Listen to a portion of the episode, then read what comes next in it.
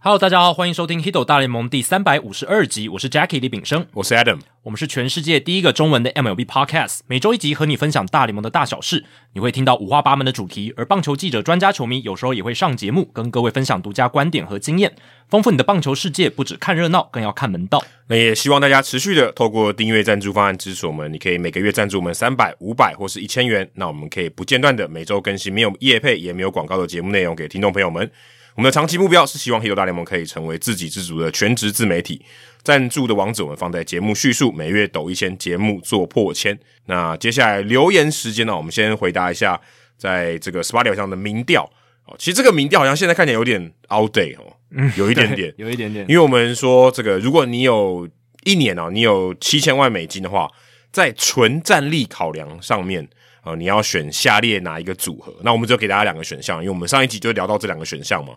大股加祥平啊，就二刀流这样子。另外一个是 Gary Cole 加 Aaron Judge，等于就是洋基队这个组合，都是这种强投加强打的组合啦。那因为差不多他们也都是三千多万嘛，那但是现在看起来。大股的这个合约是不到七千万了，所以这个说法可能有一点点 out day，因为我们当时还不知道这些这个延迟合约是怎么样设计的。但没关系啊，就当做一个纯假设，对你就是有纯假七设千万美金，你在这一年就是七千万美金，你想怎么花？不过如果真的看哦，大家真的会觉得 Gary Cole 跟 Aaron Judge 是比较合理的，嗯，因为有百分之七十一点七，一百四十二票是投给了 Cole 跟 Judge，嗯，那就但但在百分之七十几这样子。那大股加祥平这个二到六组合只有百分之二十八点三，只有五十六票，所以大家还是觉得说，如果你有这样同样的钱，你宁可签 Cole 跟 Judge，对一方面也分散风险，另外一方面可能你也觉得这样比较划算，对，虽然都很贵啦。宁愿用两个位置，然后一投一打，而不是用一个位置有两个功能啊。那对大谷翔平，当然这一个球员他还是有一些伤病的风险，是虽然他一个人就可以有两个位置的效益，而且少得帮你多省一个位置，对，多省一个位置啊、呃可是这个风险大家可能觉得还是有的，而且呃，你如果把 Cole 跟 Judge 分开来看，其实他们各自的贡献也很真的也很很大，强嗯而且其实总和加起来不输大谷翔平啦。对就算在不最巅峰的时候，对没错对啊，对啊，确实也是这样一。个是赛扬奖，一个拿过 MVP 耶、对呃，大谷至少在投手方面还没有拿过赛扬奖嘛。而且他局数就没办法像扣那么多啊。对真的对，也这是这个也是一点啦。对啊，所以这个哦，大家的投票也蛮有意思的哦。事实嗯上，也真的反映了后来我们知道的这个他真的合约的价值。嗯，我觉得也也算是一个答案了。等于说，哎、其实大家真的市场上评估大谷加强平，可能还不如扣跟加上 Judge。对啊，因为我们待会会聊，但简而言之就是，现在看起来大股目前的市价就是一年四千六百万美金，那扣加价就是超过七千万嘛，对7000万对对，没错，那另外呢，也是上一集哦，我们大家也在好奇嘛，哦结果后来真的记者会也公布了大谷翔平的狗叫什么名字，为什么？哦后来他的这个公布的是，呃，他的狗英文名叫 Decoy 嘛，就是对诱饵嘛，对对，我们讲诱饵，你在讲，你看那种什么战斗机的片啊，它不是要发射那个诱弹吗？就是对对对如果被对轰被那个被人家扫射或者发飞弹的话对。你要发引诱的弹嘛，对就是让他去打那个算什么热导引，然后对就对是对去打那些引诱弹这样子。对对对，就是把那些对你的炮弹吸引出去了，对，那就要不要再打你到飞机本身。对，就是 decoy，对这个 decoy 这个名字其实还蛮有趣的。那日文的名字就是 decoping，哦，就是弹额头，所以这两个差蛮多的。差蛮多的。那大国的说法就是说，他只是怕说美国人不太知道 decoping 怎么发音，所哦以就取了这个 decoy 的 decoy 美国名字，很很妙哦，很妙啦，对啊，这个名字蛮没有逻辑的哦，就两者之间是没有什么逻辑关系啊、可也不会有人把你的狗称作 decoy 吧？这个我就不太清楚了，因为我对于这个名字的概念还没有那么的熟。因为通常人家不会往那个方向去嘛，嗯，对不对嗯就说、欸、你的狗叫做诱饵，但有些名字它可能就没有意义。对它就是可能那个声音好听，对、哦对啊之类的，对啊。那弹额头这个就是一个 decoping 这个日文就是比较亲密的一个动作，有时候情侣之间会互相做的这种、这种动作这样子，所以可能大谷也觉得它很可爱。嗯我我听说大谷这只狗是今年好像下半年才才得到的，哦对对对，其实他跟他呃，就是相处没有到非常非常久，但是感情看起来已经培养的还不错。怎么不叫 Tommy John？或者是有人猜 Dodger 嘛，就是新球队的名字，但都不是啦，哦都对啊不都是，不是。哎、对 d o d g e r 其实也猜的还蛮准的，至少都 D 开头。哦，对啊，至少是 D 开 头，对啊。但总而言之，就是这只狗好像它的品种是呃，就不是那么常见的、哦嗯然后，但是大谷就是嗯，很珍惜它。然后再来就是说，可能它真的呃需要一点陪伴，因为那时候他受伤的时候，嗯对对对，对，所以在家里的时间可能更多一点，哦，也有狗对狗的陪伴对也比较更好，对，心理比较健康。那大家的留言呢，也都蛮有趣的。我们挑几个，这次留言应该是我看过有史以来在 Spotify 最踊跃的一次。嗯，真的，橘郡第一通勤品牌张嘉伦登哦，他讲的应该是台湾通勤第一品牌的嘉伦嘛，嗯嗯，然后把它变成橘郡，然后加上忍动伦登，对对对，蛮有梗的哦。很多很多梗，对，他说 他说要叫平次郎哦，是 BL 发想哦，用大谷身后最亲密的男人一平的角度来命名哦，所以他就是有点像一平的替身啊。对对对，就是看到他就想到一瓶的感觉，但不用啊，大谷现在身边还是一瓶都在啊，嗯吧，对啊，对。那那个阿根呢？他说必须要叫 Goat G O A T，我也不知道为什么，因为这样做的话才不愿意跟记者说。啊、他是讲我们这个节目后面的梗啊。嗯，他说先说没有贬义，如果是叫吉利吉老拱冠，他的吉是极客的吉，对嗯吉隆咖啡那个吉，吉利吉老拱冠，就拱是的拱上去的那个拱，嗯拱冠就好像这个捧起冠军奖杯的话，应该可以想。感受到他拿想拿冠军的决心，还蛮有梗的。嗯， 拱冠嘛，我觉得蛮好笑。但是哦，对啊，跟我们这个味全龙队的拱冠是不一样两个字啊。极力极捞，呃，用阿根的这个写法的话，就真的很有那种我很想要赶快就拿到冠军的那种感觉，而且力还有又有急又有力嘛，对对对对而且急还两次， 然后还要捞捞一罐的那种感对觉，对对， 捞一关，而且他打球的方式也蛮像捞的嘛。哎，不对对对，再来是 W.C. 陈哦，他猜测他取的名字可能是库里奖哦，就是讲这个这个立立山监督的立啊，嗯，这个库里奖，嗯，或是亚马奖，亚马奖就是亚马是山嘛，嗯， 所以这是怎样把 原本的教练当狗的名字是不 是？他说主要是考虑到哦，他跟立山监督深厚的感情，但顾及立山的颜面，所以才这么坚持不想公开，不然以这个保密的程度真的太不寻常了，很有可能是一些不适合公开的理由。看起来是没有啦，只是他在之前被问的时候还没有要回答，对，对对对但现在他就利用这个记者会的机会，然后统一回答。对，而且我想记者应该每个人都想问这个问题。其实就是包含巴斯欧尼也有说嘛，他们其实有透过经纪人去问，嗯对，只是经纪团队那时候就说不要先先不要回先应，不要他们可能就觉得说，反正我们最后都要开记者会，大谷本人会出来，那我们就在那个时候一起来说之类的。嗯所以也这样耗掉一起一题的扩大，所以这个狗也真的是第一扣诶。诱饵啊，对，你说原本有二十题嘛，狗耗掉一题，剩对啊十九题，因为他确实把很多媒体发射出来的炮火引到旁边去一些引嘛，到狗身上。对啊，对啊，因为不然的话，所有问题就会集中在，哎，你你接下来签什么合约，然后有什么目标，什么，就是很多还好相关的问题。还好狗不会说话，不然狗真的要回答，哦，对，他压力会很 大，不然对狗真的要回答记者的问题。他都不知道啦，对啊对， 还好还好它不会说话对，。他不会说话。再来是 Ben 男子 Zobrist 哦，Ben 男 Zobrist， Ben and Zobrist，哇 哦，，好难念这哦，个这个又把这个双关层次再提高了一个档次。因为子 Zobrist 有点难念的，Zobrist 他把那个中文字的男子的子哦，当成变成 Zobrist 的 Z 哦，这个很很屌，这个我觉得第一次看到双关，而且连节点是字母加中文字，还还挺难，而且说真的还挺难念的。对，呃，他说是 Leo，不是漂浮台北的 Leo。他说，据报道指出，日本人帮狗狗取名字中，第一名就叫 Leo，他肯定要狮子座的吧？这个是用数据啊，用数据来看。对，这也算相当有逻辑。嗯，他说，以大谷翔平专注棒球的执着，狗只要有名字就好了。 这个蛮好笑。而且第一个想到的名字，可能就是最热门的狗名字 Leo。我觉得蛮，我觉得我个人蛮同意这种说法。这是用数据加逻辑推导，还算合理啦。所以，如果在台湾，可能叫嘉豪或是怡君，呃，有可能，对不对？有可可是嘉豪一君是人的名字，我对啊们要调查台湾狗狗的名字，狗什么阿才之类的，或者来是旺福。旺对来福，旺福是乐团啊。它是乐团没错啊，但有些狗可能也叫叫旺旺福嘛，对吧、或者是对啊，就是什么弟弟啊，或者什么之之类的这一种。哦，对，小黑、嗯小小黑黄、对小黄白这样，对嗯对对对 对，嗯小白是蜡笔小新的狗了，小白。 呃，再来是 Jimmy 林，他说我我觉得大谷的狗叫做黑友哦，因为一方面有黑，就是这个大谷强平的平啊，嗯，另外一方面又跟天使主场进攻的时候会带这个黑友哦接近，啊，其实很多球队都有，嗯都有啦，对 对，所以这个应该还好。那这样不有点怪吗？如果他狗在球场，那大家好像全场在叫他然后就会冲出来，这样 之类的。应该不会待到球场。啊应该不会。然后再来是 Dave 五二五三啊，他可能是他的 ID 啦。他说，个人觉得无论是何种隐私或者资讯，拥有者哦都可以有权利去维护。哎、狗的名字算是狗拥有的吗？哎、大嗯这股个我拥有不知 道哎、这个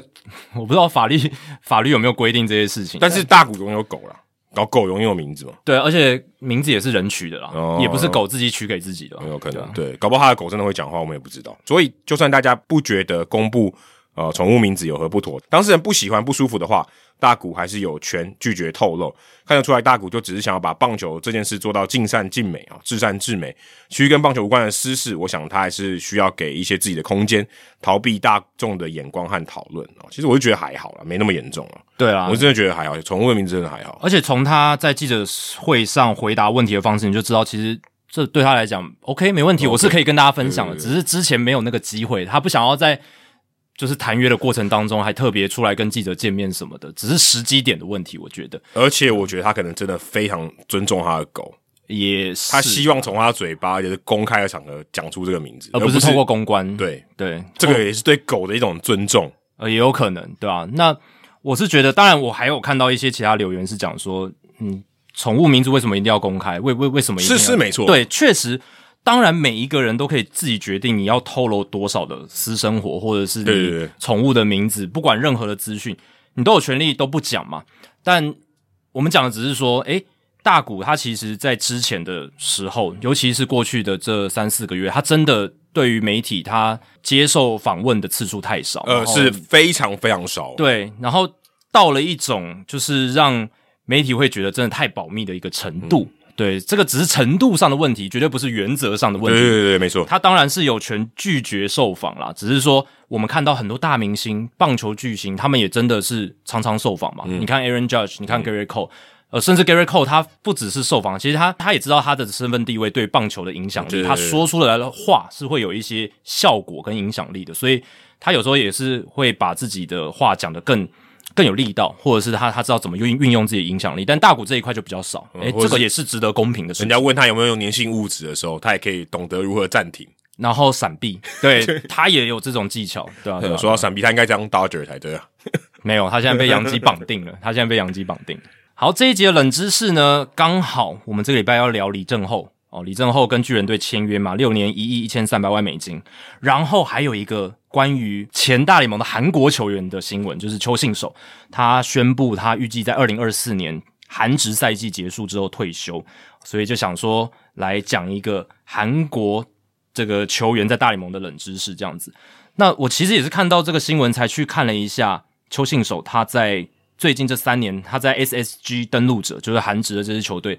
诶，他已经三十八、三十九、四十岁，他还是打得很好。他的打击率大概就是两成六、两成五，但上垒率都接近四成哦，就是三成八到四成左右。蛮哦蛮夸张的耶。很夸张啊！你看他在回到韩职的第一年，二零二一也不能说回到韩职，其实他从生涯之初在美职嘛，嗯，他是去韩职，回到韩国了，回到韩国，然后打韩职，一百三十七场，他一百零三个保送，他是一个三十八岁的老将，所以他那一年上垒率还有四成零九很，夸张的是，这个几乎是 MVP 等级耶。对，然后还有二十一轰。更扯的是，他在二零二一年那一年还有二十五次盗垒成功，九次失败，三十八岁的老将，哦，非常厉害。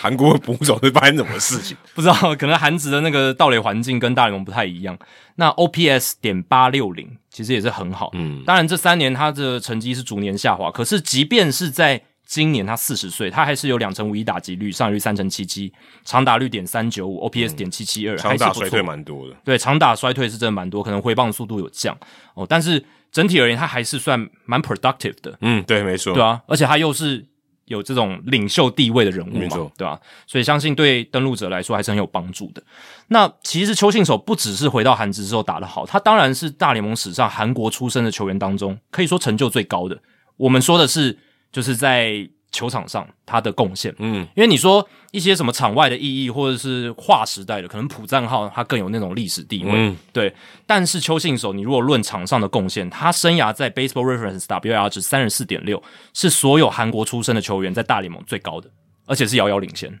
哇，三十四点六就遥遥领先，遥遥领先了，对，已经算遥遥领先。那我今天冷知识就想问，我们都知道邱信守的这个数据是最好，那大联盟史上韩国出身的球员当中，谁的 Baseball Reference WR 值第二高？就仅次于他，没错，就是仅次于邱信守的，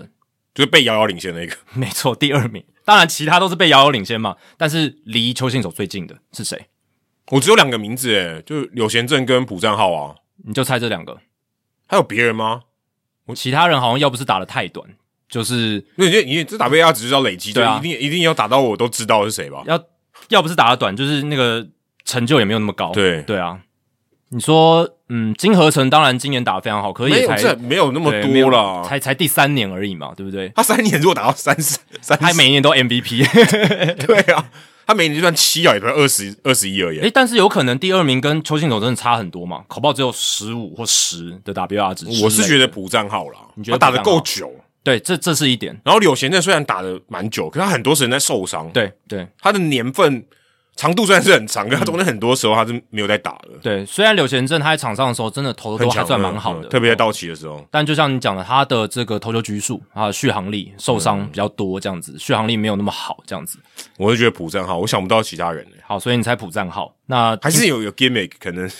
有可能是，这大家可以想一下，啊，以前还有江正浩也打得不错啊。或还是有可能这是美国籍，但是在韩国出生哦，这个我跟大家保证没有。哦对对对对对，就是真你嗯真懂的是你懂我韩意思，国就是人，有些是我美知道国我知人，道但是在韩国出生，没有没有没有这种 bug，就是真的韩国人啊，就是他真的韩国人。对，所以大家可以想一下，大家觉得朴赞浩还是柳贤正还是谁？大家可以想一下，金炳贤，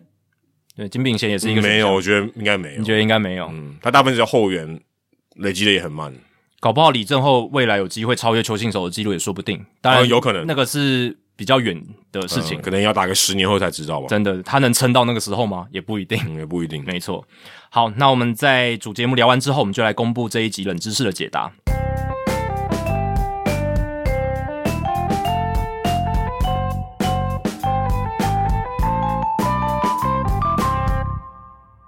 好，这一集呢，当然我们在进入大来宾时间之前呢，我们要先聊一下，就是上个礼拜大股签约之后，后续有非常多关于合约的细节跟特别条款的披露，是我们在上一集录音的时候没有聊到的。当然，哇，我都觉得这个礼拜过了好久一段时间哦，因因为、为哎我也真的这样觉得，欸对啊，因为中间发生太多事情了嘛，就是每一波都有一个新的讨论，就大股的合约的细节多出来一个，就一大堆的讨论，然后新闻疯狂的报道。所以虽然才相隔一个礼拜，但感觉好像我们已经讨论非常多了，在节目上线之前。因为因为我每次来跟 Jacky 录音的时候，我都会觉得说，诶、上个礼拜录音离这个礼拜好像很快，嗯，这个礼拜是我唯一就少数我觉得，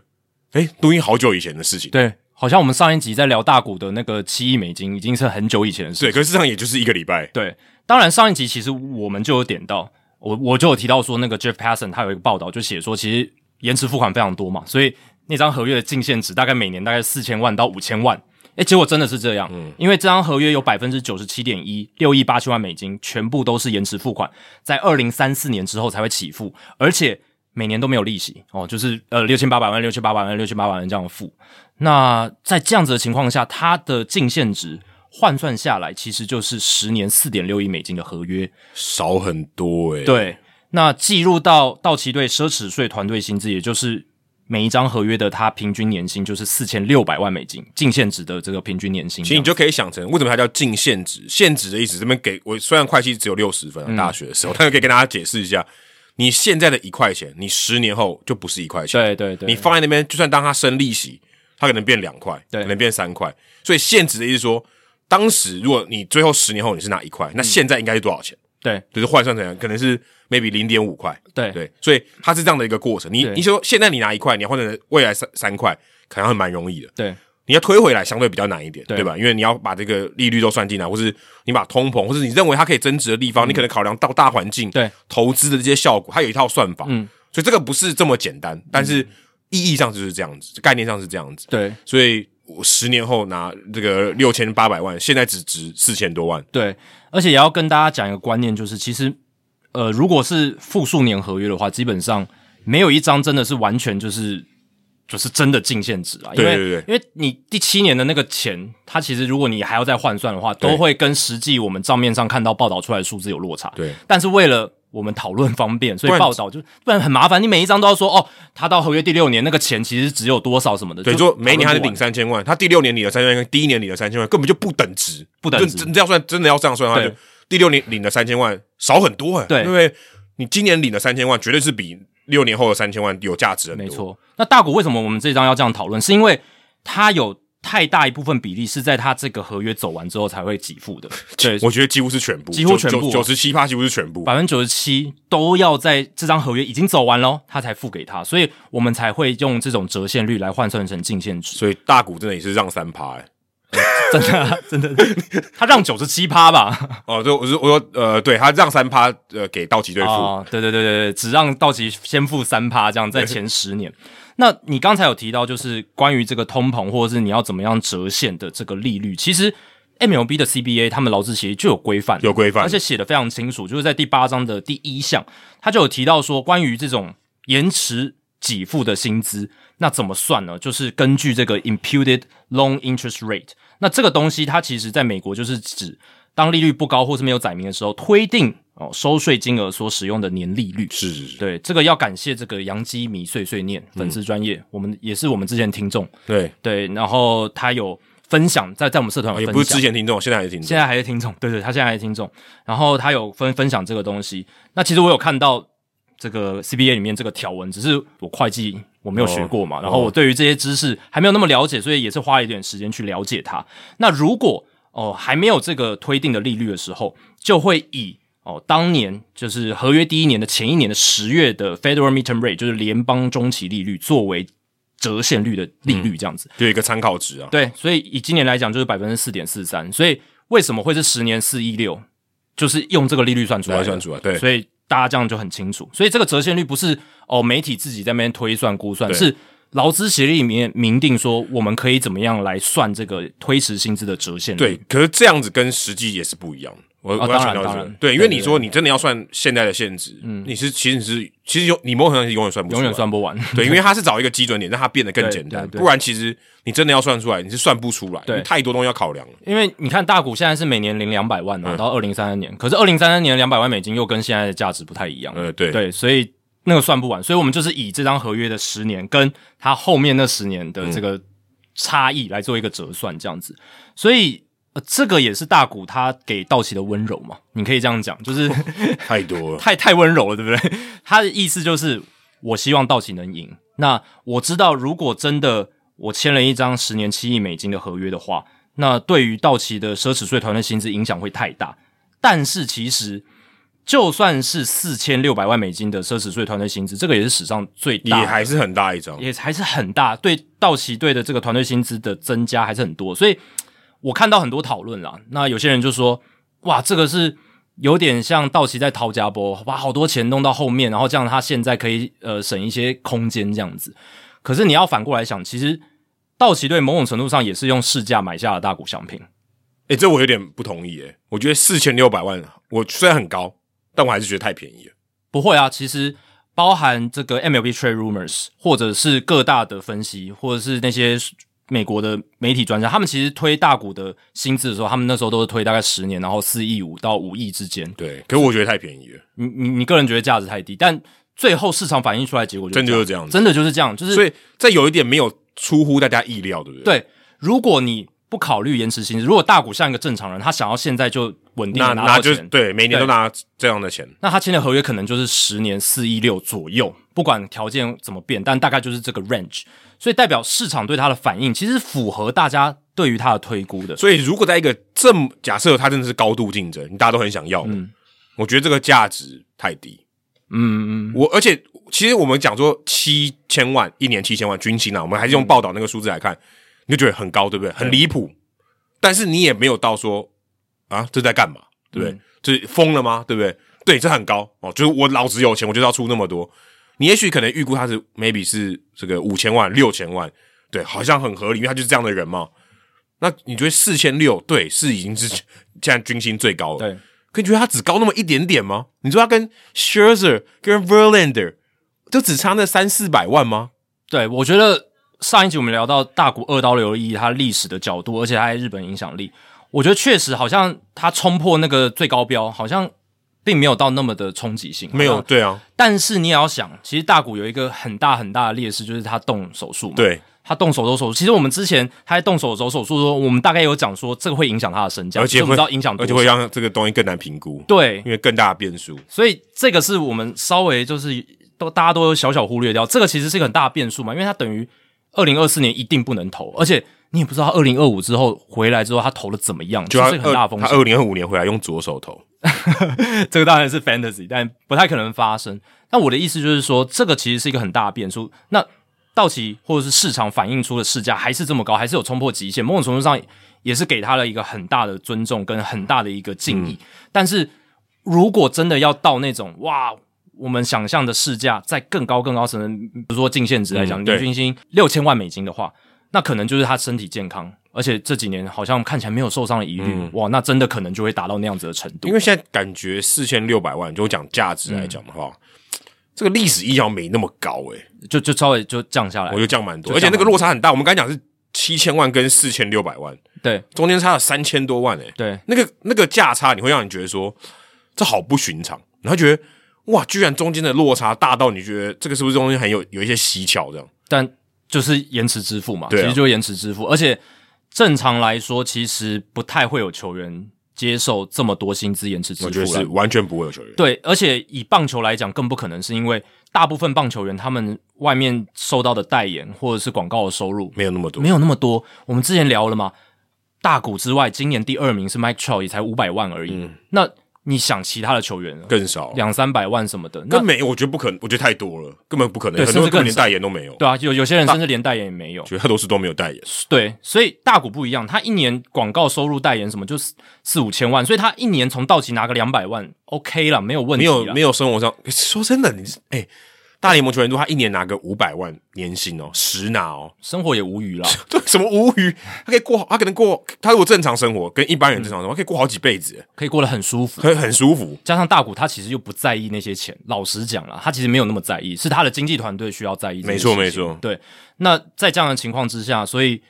不太会有球员去接受那么多延迟付款。那这张合约真的也是一个独角兽，就只有感觉就只有大谷这个人，他的个性，他对于金钱的没有那么重视，还有他希望道奇队现在就要有竞争力，种种条件加起来，其实才能促成这样子一个条件。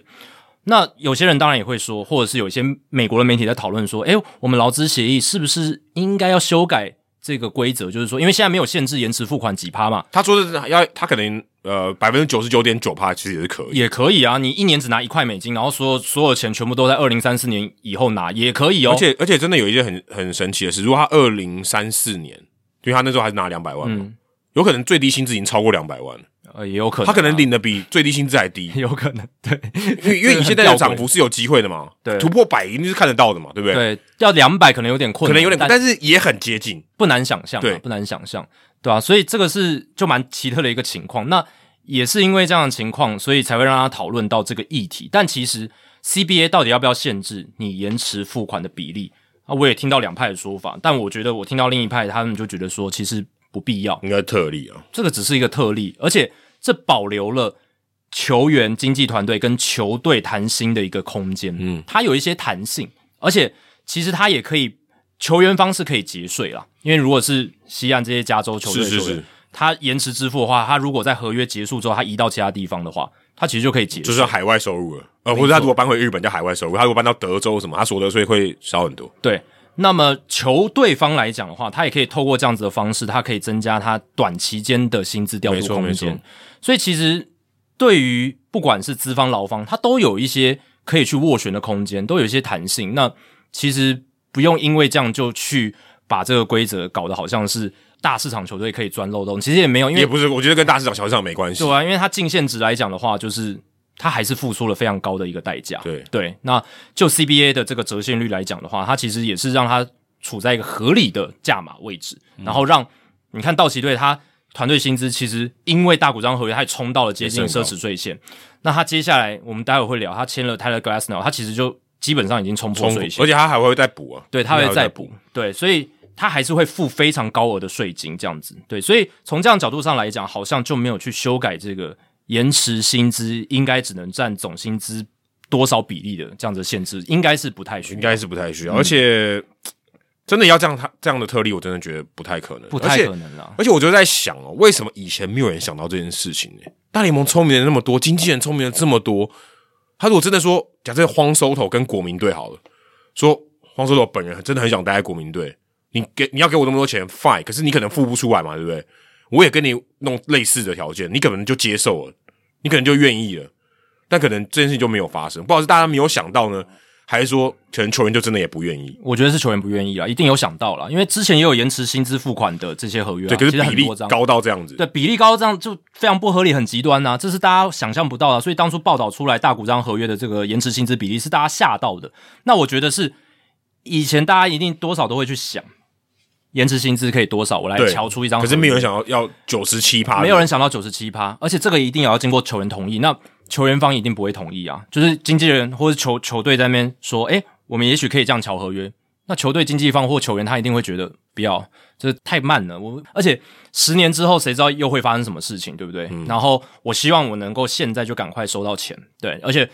就是我们刚刚讲的，我们代言又没那么多，我现在的薪薪资还很低，他想要赶快有那个 financial security 的话，嗯，那当然是不要那么多的钱移到后面去了。对，那个诱因也不是那么那么大。领红包，我现在拿到这钱，我就要放在我银行里面对。啊，而且我可以，我我先拿到的话，我可以还去做很多什么投资之类的。对啊，而且真的，你说他如果真的投资，他搞不好赚的不是百分之四，哎、然后我这刚样才讲的算是百分之四嘛，对不哦对？啊对预期你之后会拿到这些钱，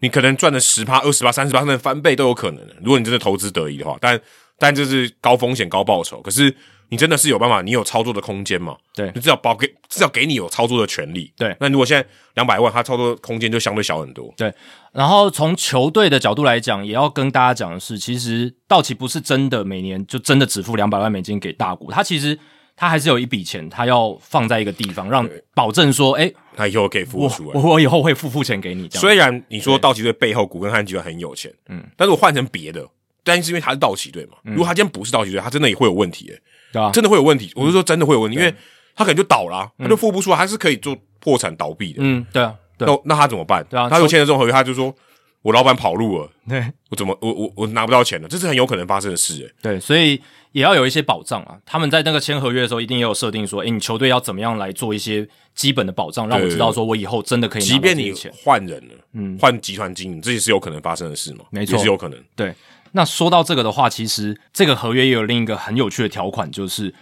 呃，如果道奇队的老板 Mark Walter，就是他是最最大的这个就是 partner，或者是棒球事务总裁 Andrew Freeman，在这张合约期间十年内离队的话，这个人事异动会触发大股可以执行跳脱条款。哦，这个也是蛮有趣的，因为大股这张十年合约基本上是没有逃脱条款嗯的，就是一张十年约。但是只要老板 Mark Walter 或者是棒球事务总裁 Andrew Freeman 在这十年内有离队，那大股就可以在人事异动发生的那一年，他就选择跳脱合约。嗯，也等于是大股需要道奇球员再给他一个保障，所以一个承诺你换句话说，他每一年都有机会逃脱合约，都有可因能啊、为对，因为 Freeman 都有可能被 fire 嘛，对对，他也不是不可能保证他十年工作都，你现在没有人可以保证这件事情嘛？嗯没办法，对啊，完全没有，办法他有可能明年就被 fire，有可能的好不好？是这对几率还不低耶、所以大股这一个条款的加进去，我觉得是他希望道奇队是认真的，而且道奇队是呃可以在他这张合约期间真的去尝试争取到冠军，而且每一年都这样子去拼。然后因为是 Freeman 跟 Walter 跟他谈嘛，他也希望说这两个人说的话、诶有一定的分量有一，定的分量。我也给你们尊重，然后你也给我尊重，这样子。嗯那这个条款不是说前所未闻，其实以前也是以前有，有嗯但是呃，在出现在大股这张合约，又增加了一个哇，大股这张合约好像很不一样，又是一个讨论点。是因为一般人比较少听到这个条款了、但是我给大家一个例子，就是 Joe Madden 他过去跟光芒队的合约就有这个条款。那当年绑定的主角是谁呢？也是 Andrew Freeman，、就是那个时候在光芒队时期，就是 Freeman 跟 Madden 嘛，就是 Madden 总教练、f r e e m a n 也是那时候光芒队的总管。那那个时候他们的合约就有规定，应该说 Madden 的合约就有规定，如果 Andrew Freeman 离队的话，他可以跳脱合约。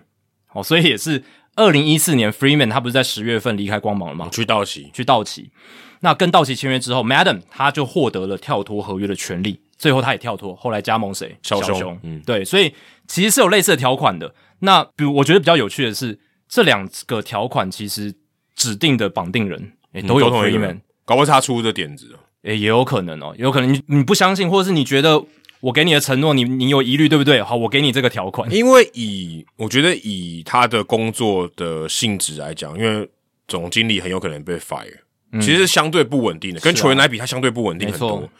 所以他也等于有点绑架了大股一点点，嗯，对吧？因为如果你把我 fire，了大股有可能离队嘛，嗯，所以我有一点点筹码，是但有可能你还是跟着跟你的业跟你的这个绩效有关系。对，球队到底有没有拿到冠军，有没有走有没有三连霸或什么的，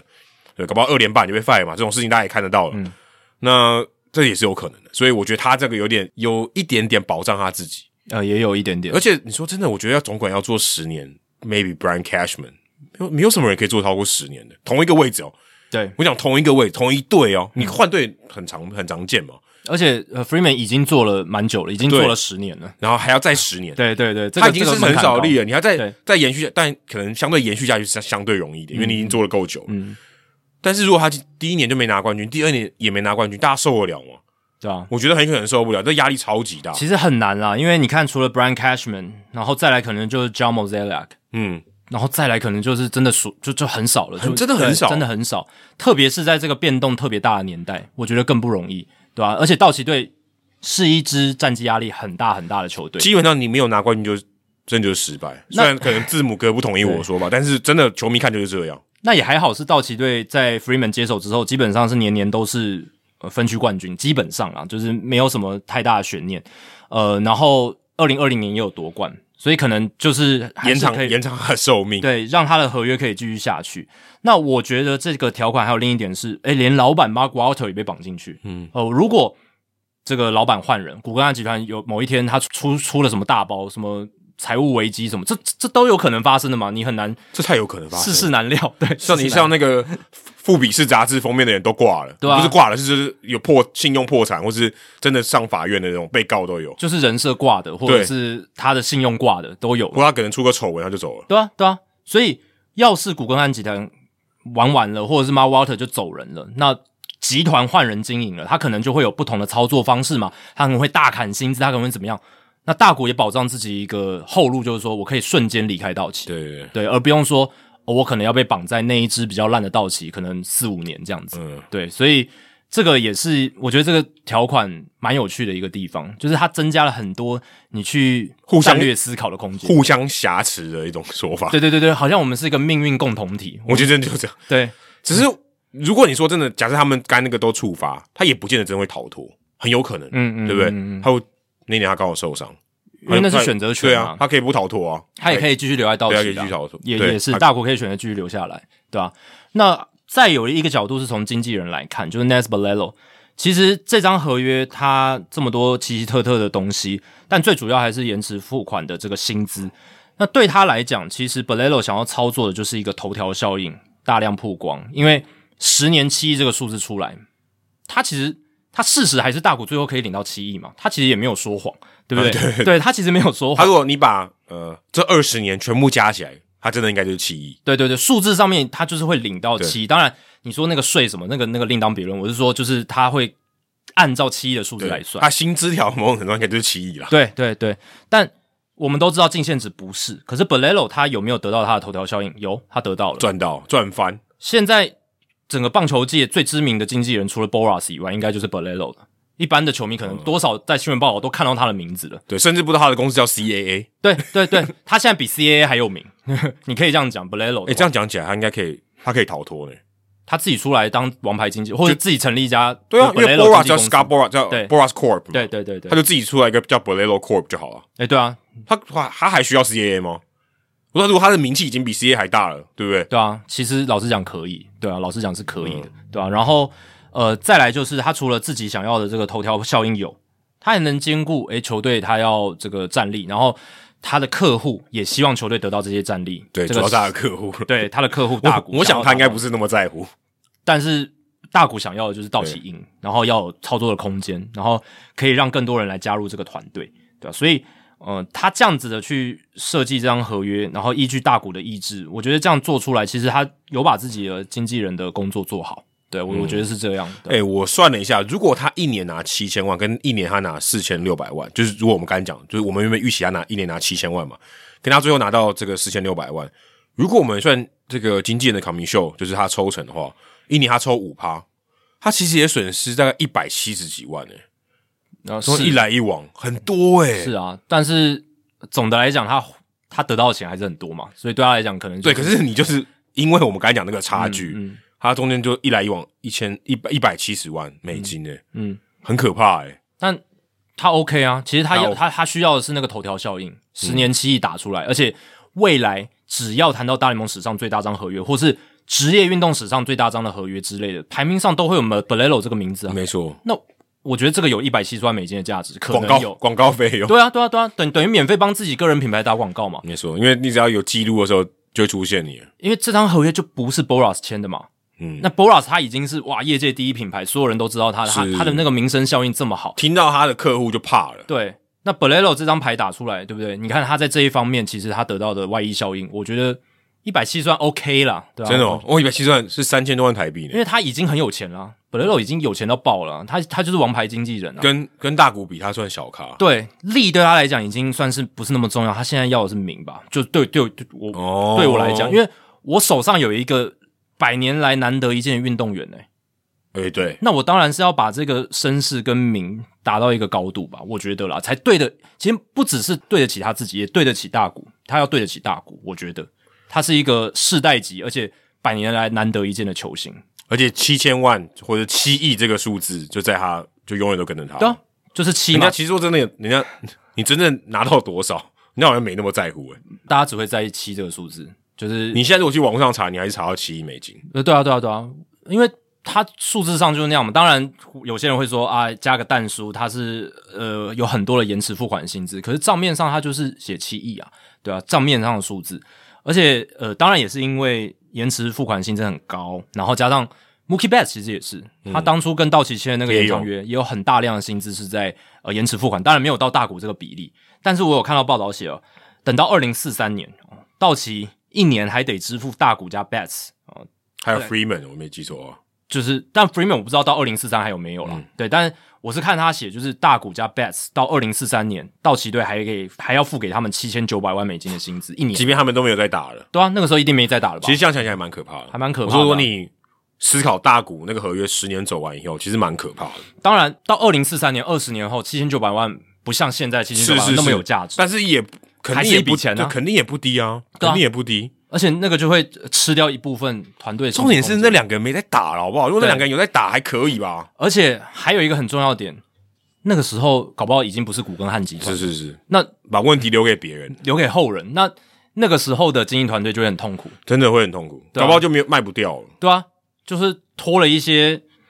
不能说烂账，毕竟他们也有很多的贡献，但是就是、那个时候是烂 dead 账 wet，对那个时候就烂账，因为他对那时候他没有贡献啊，他对球队没有没错直接贡献啊，真的，他可能只有对道奇这个品牌的历长史价值而已。对对对对对，对但是对于那个当下二零四三年的道奇，他没有太战大力的上实质没有帮助，，战力上就没有。对我啊觉得这个也蛮，其实你这样想也蛮可怕，就是有点把这样算再留子孙嘛。就是思维误判里面有一章就在讲这个问题啊，就是为什么有一些总管的操作会那么不理性，或者是为什么有一些决策，哦、他看起来好像就是在留子孙，就这样，因为因为 Freeman 他未来的问题不是我的问题，十年，那就拿十冠好，还有我风光退休之后都不干我事了。对啊，那你们那些 day way 你自己处理，对啊，未来的问题不是我的问题，所以这个是人性行为经济学上很常见的一个决策方 式。其实这样讲起来，道奇队蛮可怕 的，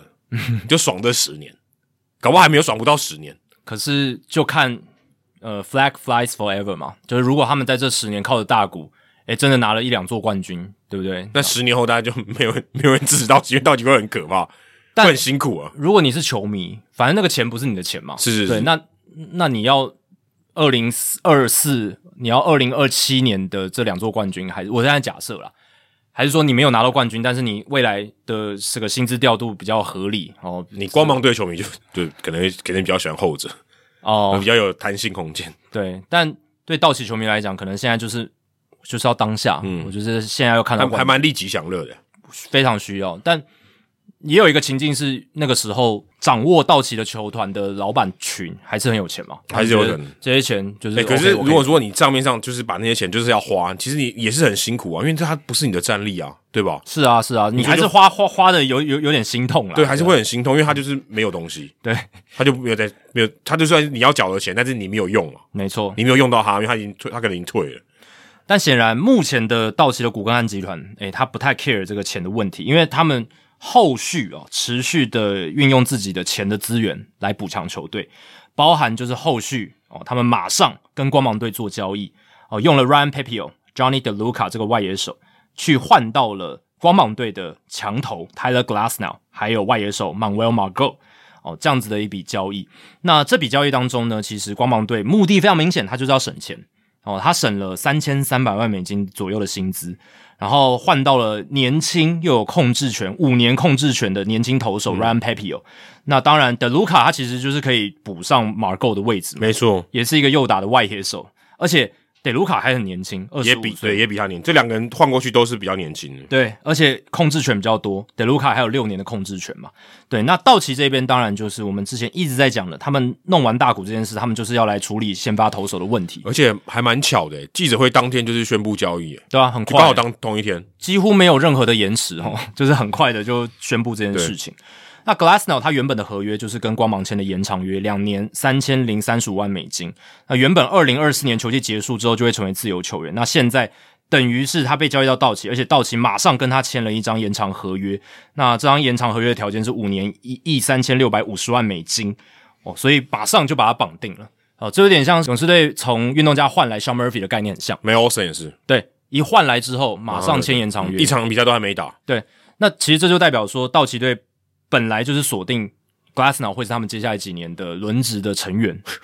所以不只是把他换来哦，短租个一年，不是，是我是要让你成为我们的王牌先发相投手，相当高风险，呃，风险非常高。五五年你讲出来都怕怕的。是为什么呢？因为 Glassnow 他生涯单季最高的投球局数就是在今年一百二十局，嗯，没错，就是一百二十局而已，真的非常少了。以一个先发投手来讲，你会觉得这根本以，而且以现在的标准呢，我们现在说标准已经降很低了嘛，大概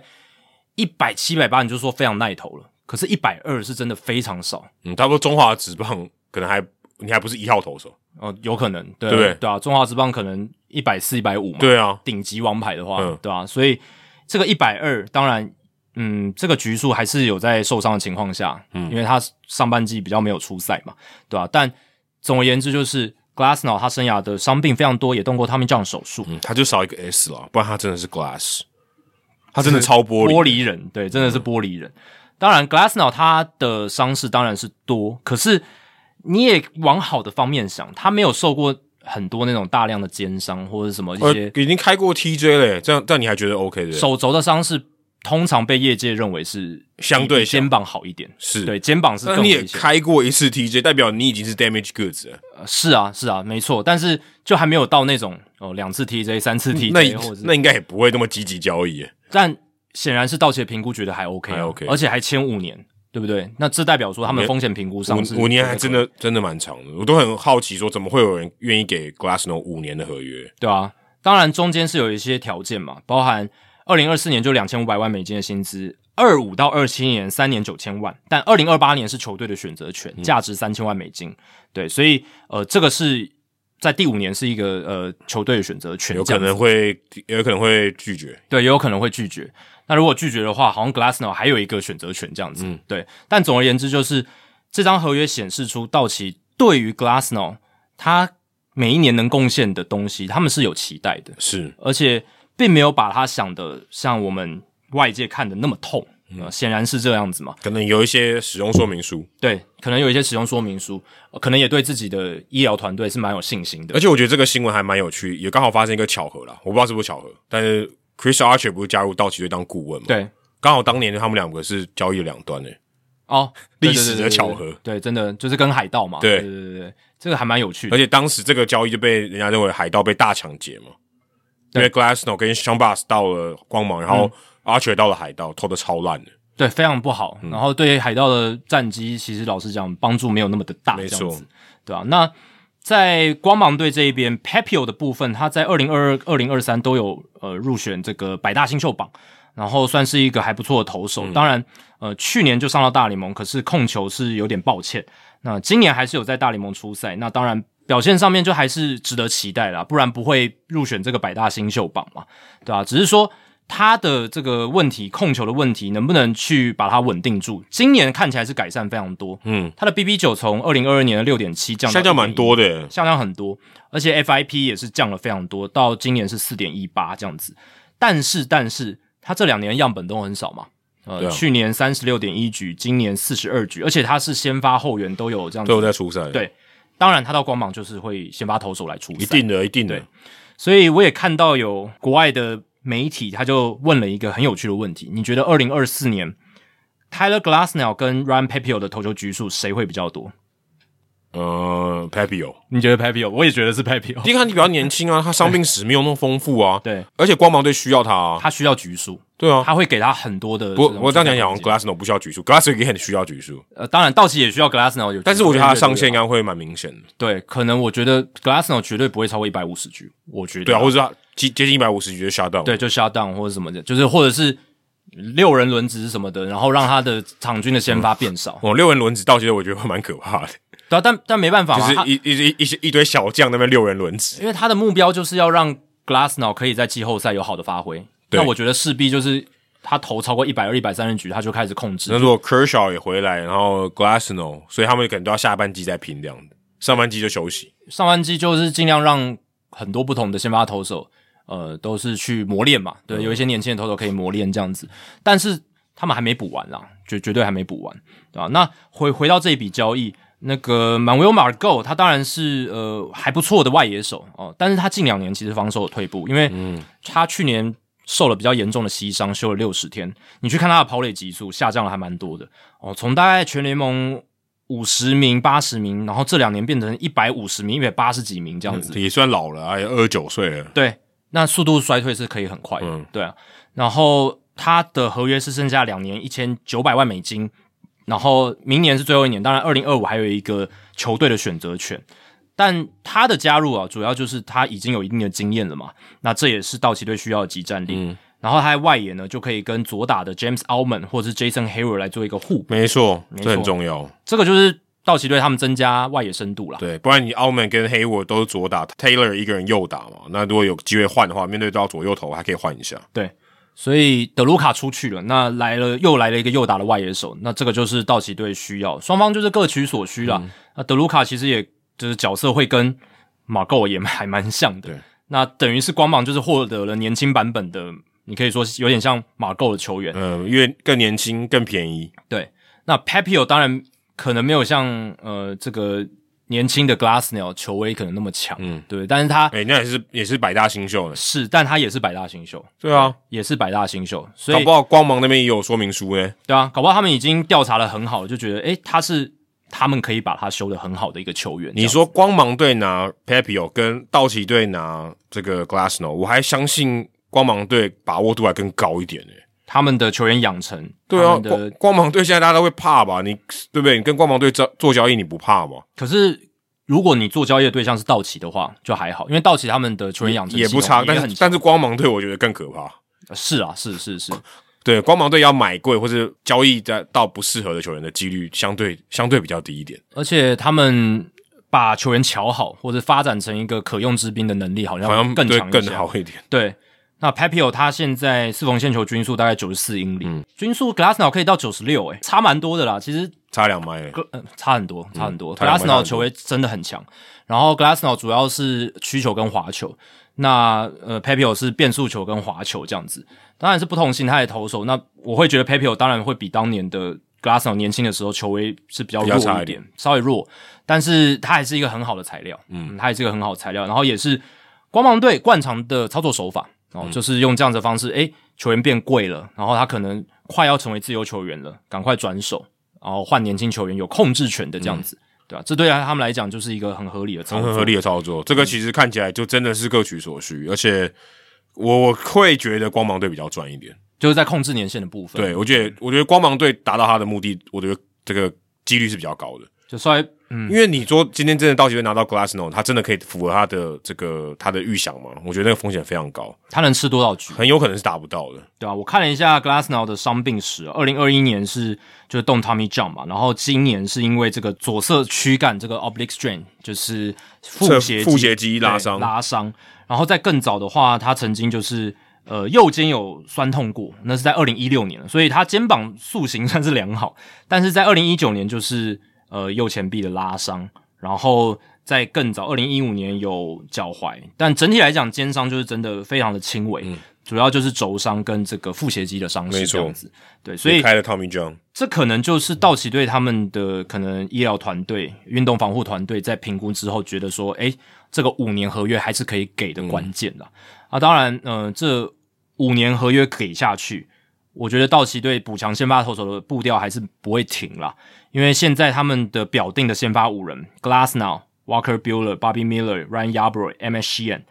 Bueller，你还不知道他大概确切回来的时间，也是开过刀了。回来之后投的怎么样，你也不知道。你前两号都是开过刀，最近开过刀了。对啊、b o b b y Miller 当然还年轻，他会是就是重点栽培，继续让他培植实力、比赛经验。但 Yarbrough 他真的就是一个就是五号等级的投嗯，手，四五号，嗯，对。然后 M. S. Sheehan，、呃你也不知道说他在二年级生这一年他能投的怎么样。嗯，第一年就投的蛮陡的，那后面还有 Michael Grove 跟 Gavin Stone 哦，但你能依赖他们吗？我觉得也不行。对，就是还太年轻，或者是说呃实战的经验，他们证明自己的程度还没有到那么好。嗯，对，你看这个前五号，我是觉得你要拿冠军，你很难说服我。哎，对啊，先发投手的角色来看的话，我是觉得这个阵容要拿冠军没有那么容易。特别是到季后赛，对啊，我觉得没有例行赛，我觉得都看看起来都没有非常非常有说服力。哎地形赛还好是他们牛棚就强嘛，牛深棚。深度又够 对，可是你看这个，你没有觉得说哇，这个你看这个先发轮子，就觉得哦，这个很有希望，但你看他们去呃，就是二零二三年赛季还是 OK 啊，还是例行赛 OK 的，轻蛮蛮轻松过关的嘛。是没错对啊。哎，我就觉得有很轻松啊，还可就是当然大家会有疑虑，可能他们战绩打出来就是哎 OK，对，是 OK，对啊，就是当他们牛棚好转之后，其实先发还是一样烂的情况下，就没有那么好了。我觉得相对起来，跟如果你真的完整度来讲，没有那么好。当然没有像他们什么接近一百一十胜那些赛季来那么好，但是我是觉得，就对于他们来讲哦，就是先发投手补的是季后赛啦，哦，就是哦季后赛的战力，这个对他们来讲是最大考量点。那除了三本游生、金有生态是他们可以瞄准的，当然自由球员市场上还有一些是哦他们可以去操作的。我觉得这一切主要还是来自于 Julio Urias 的呃家暴案哦，让他们有点被杀出一个程咬金。没错，所以才必须说，呃，我除了补进了呃这个 Tyler Glassnell 之后，我还要再去寻求大咖的自由球员补强。不然，如果你有乌里亚斯的话，我其实如你果可以这少补一个人如，果这样子没有乌 r i a s 我觉得够了，甚甚甚至这样可以我，觉得可以了，对啊。就差乌 r i a s 嗯说那的非常好。那如果呃有乌里亚斯的话，也许他们当然也有可能再补，但也有可能说，哎、我我觉得再补一个我觉 Glassnell 得可就以， OK 对我觉得也对差不多，对。但就差一个乌 r i a s 我觉得差蛮多的。但现在的话，我觉得道奇他们如果凶猛一点的话，除了再补一个三本，可能还会再补一个，至少 Blake Snell 呃，不会到 Blake Snell。嗯我现在看这个自由球员表，maybe Giolito 之类的这一种，哦对不对？就是稍微没有到那种 A 咖等级的，稍微下一个层级的，那哎也很好了，也不错了。对啊，就是他需要有一些算什么那种比较有安定感的那种先发投嗯，手或。是什么 Dylan Cease 之类的哎、对对对，交易来对 Dylan C 是要透过交易，但你可能付出的东西也要很也要蛮多，对对对对对，对吧、那 maybe Jordan Montgomery 也可能是一个选项，当然 Montgomery 现在、呃、价格也炒的算比较蛮凶高的啊，哈，因为季后赛的关系。对，那呃，你说呃，Marcus Stroman 对不对？这这也是一个可能考虑的人，诶，哇，这个这蛮大咖的。对吧、都蛮大咖的，但如果真的签三本的话，当然现在三本感觉跑到纽约的几率是比较比较高一一，点，嗯，因为现在洋基跟大都会的竞价非常激嗯烈，然后甚至如果破三亿美金，搞不好大家都会觉得好像好像在预期之内诶，。说真的，三本拿三亿，跟大股拿七亿，我觉得三本的三亿比较夸张、诶也很扯啦，我觉得比较夸，对我来讲，我觉得比较我夸们张。当初还在最早的时候还在讨论说，诶，他跟田中将亮当年拿的这个会差多少？会不会超过田中的记录？现在这个完全田田中的记录已经早就已经在抛在我们后照镜后面了，早觉得就不是问题了。三亿真的很夸张，要考量到他在大联盟一球未投、欸诶，但因为他们嗯每过一阵子，每过一个礼拜，那个传闻就是让他的那个金额在往上加，嗯然后加上你看 Steve Cohen，他又好像非常的积极，嗯然后杨基这边也不想输，嗯那现在你看这个这个交易的这个进主，呃，你看这个自由球员的进主战是不是比大股好看很多？对啊对啊，就因为有一些消息嘛， 对啊然后有一些 drama 嘛，好好看很多，嗯好看， 对，确确实是比较有话题了，你可以这样讲。但可是你说大谷那后面，因为他保密的很细，然后到后面那个蓝鸟队的那个 drama、那个也很精彩、啊，那个已经是闹剧了，但那个就是完全就是一个剧情的高潮，那也是一种堆叠这种期待感的方式。对那个是有点到荒唐的地步。 三本这个比较渐进式一点，是是啊是稍微比较渐进式。那三本这这个这个的话，就是我今天早上听 Baseball Tonight 他们才在讲说，最后看会不会破三亿，就是看 Steve Cohen 他会不会像哦之前对 Korea 开价那种抓狂式的，哦对，就是我不顾一切啦，老子就是有钱，我就出得起，失序的一种对对对有有不是点失失智啊，序失智好像怪怪，失失去序理智，对，失去理智，就是我就是要拼你养鸡，我就是要面子，所以我不管了，溢价再多，我就是要把三本搞定哦。如果他他失去理智到那种程度的话，就会出现三亿美金以上的合约哦，这个这个蛮有可能。那如果价码真的到三亿，我是觉得那个道奇可能就会选，不要了。就是对金永生态或是 下面的一些三亿，我真的觉得好，我真的觉得好多、哦。很扯啊！哎、三亿亿已经要接近 Gary Cole 他这个投手合约的记录对了，啊，你说三亿给他十年好了，投手开十年合约， 对不对？三亿十年，一年三千万也很夸张嘞、对啊，对啊，其实嗯对吧？你说这样算三就是三亿平嘛，对不对？三亿台，三亿十年很夸张哎，对啊，我现在在看那个呃史上最大张的合约，那最大张的投手合约就是 Gary Cole 三亿两千四百万美金，好，剩下前十名都是野手。那 Gary Cole 这张合约，对啊，我觉得应该不会被打破吧？被打破也太扯我觉得了。太扯了。因为 Gary Cole 在签那个合约之后，他已经有大量的时机了、欸，对，但三本他的优势就是在于说，他年轻，大联盟真的自由球员市场上很少见二十五岁，嗯嗯，然后其实他呃在日本的健康记录保持的蛮良好的，蛮好 对。那这两个条件，然后再加上，其实我们之前有聊过嘛，数据端有聊过他的球嗯球种的威，嗯他的球威大概可以拿 Kevin Gossman，然后你再加呃 Clayton Kershaw 的曲球，然后什么的，就是这样凑起来。我有听到那个有一个美国之邦专家，我忘记确切是谁，但是他他就说他有那个山本由伸有点像是巅峰期的 Zach Greinke 哦，因为他 Zach Greinke 巅峰的时候球速也很快，也很快，九七九八，跟然后现在完全不能比啊。对也有很好的曲球、滑球，当然直插球可能不会像山本那么好，但是他意思就是他的控球，然后还有那个时候 Greinke 他能够随心所欲投他那些很犀利的变化球，那种概念蛮类似的，所以你你这样一听的话，那真的那个评价是非常高的。对对，我我相信他的年薪可以值得很高，可是十年，然后你要累积到三亿，这是很难很难的事情。对啊，对啊，对啊！但如果你对他的，你说今天签个三五年的合约，然后那个年薪冲冲冲的很高，我可以理解。你要签到三亿，代表你的年份也不能短到哪里去吧？哦，对对啊，不对？啊你不可能五年，然后一年拿六千万，不可能，对不对？对，一定会到十年啊！基本上如果破三亿的话，对啊，所以十年，但但但如果你要给一张十年的合约，没有人比山本更适合啦，他才是二十五岁，是没对错。对，真的是这样但子，是你给任何一个投手十年，不管是谁啊，都很疯狂，是。都很疯狂。但这个竞价的程度真的很疯狂啦。那道奇队回到道奇哦，那在跟 Glassnow 签下延长合约之后，他们目前的团队薪资的奢侈税团队薪资是两亿五千五百七十万美金，两亿五千五百七十万，那现在已经超过第一条奢侈税线，接近第二条奢侈税线，第二条是两亿五千七啦，所以基本上一定会超过两亿五千七，然后甚至可能突破第三条、第四条都有可能，最高的是两亿九千七百万。那每破一条税线，就是你的税金越高这样子。那道奇队他们是已经连续三年都在付奢侈税，所以他们明年破奢侈税会加重罚则，而且加重得非常多了。没差，我觉得他们没在管了。已经没在管了，因为今年就是他们去年已经稍微压低一点薪资，减少一些付的税了。那这一年他们二零二四就是要全力拼，都已经有大股了，所以就是不太管这件事情。对，那如果我看这个道奇的有一个部落格，他就有分析，他就说，如果二零二四年道奇的奢侈税团队薪资达到两亿九千七百万美金，甚至突破的话，那他们要付的一年的这个税金是四千一百多万，哦四千一百多万美金， 大概就是一个 Justin Verlander 的年薪这样子。然后 for nothing， For nothing 就是税金交上上交给大联盟的中央这个这样子，对， 光 光讲就很觉得很愚蠢但但没办法，啊这就是他们对对他们选择。的代价。二零一五年的那个时候，他们付了四千三百七十万美金的税，那个时候他们的团队薪资是两亿九千八百三十万美金，那是记录了。然后二零二二年的时候，也就是嗯一年前，他们付了三千两百四十万美金的税，因为他们那一年的团队薪资是两亿九千三百万，对，所以感觉今年道奇队也会来到两亿九千多万，甚至突破三亿美金的这个队史记录，这样子。太夸张了，而且这个真的也是西边的邪恶帝国，是啊，对，而且他真的已经，我我是觉得现在的签约的风向，他已经真的完全不在乎奢侈税线了，对，然后嗯、你看我们之上一集在聊，就是 Soto 那笔交易案，杨基邪恶帝国本色在这三四年回来，道奇维持着他们邪恶帝国的本色，嗯，现在如果洋基队要再加强他邪恶帝国的本色，就是把黄手斗签签延长约就是签签到他退休为止，，对，然后再加上 Steve Cohen 也算是搅乱了一池春水嘛，在二零二零年那个时候来入主之后，他其实也算是一个邪恶帝国代表，嗯，再加上呃前几年的 Peter Siler 带领的教士，当然他们是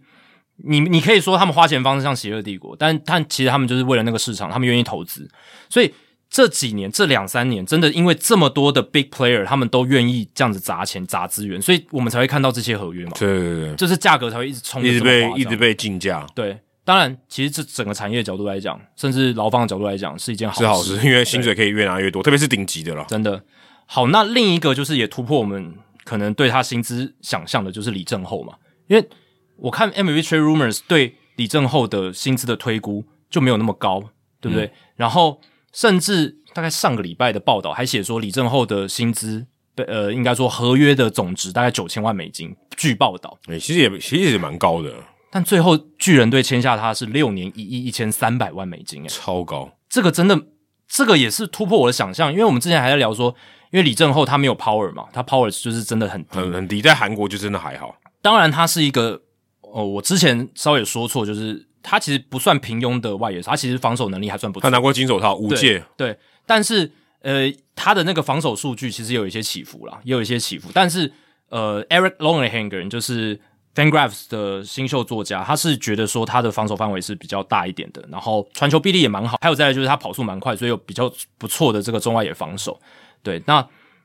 即便是如此哦、他在还没有打过大联盟，而且韩职野手来到大联盟的这个转换率，还有他们的成绩的证明程度，我觉得也没有到那么稳固的情况之下，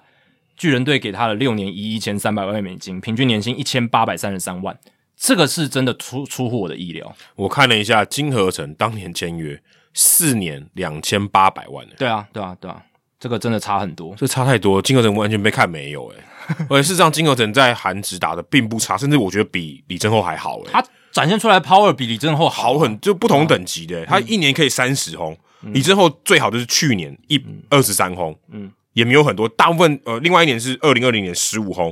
其他都是个位数的欸、但是他有受伤啦，可是他的 power 的展现就是没有金合成好，而且金合成守的还是更难的位置，中线，对啊，还更难，说真的还更难，嗯所以你看这一来一往，哇，这个这个市价其实差别非常的大，如果以韩国球员进到美国来讲，这个市场的价值差很多，而且是野手。对，那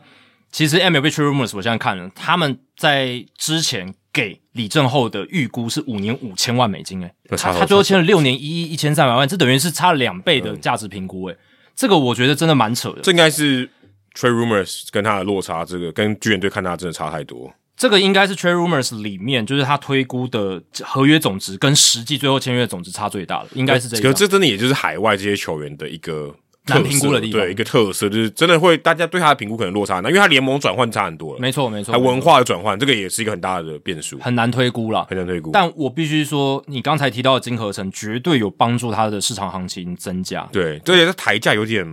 有点离谱，是有点离谱。可是金合成的成功绝对是增加大联盟球团对于这些韩职顶尖野手的信心，对，因为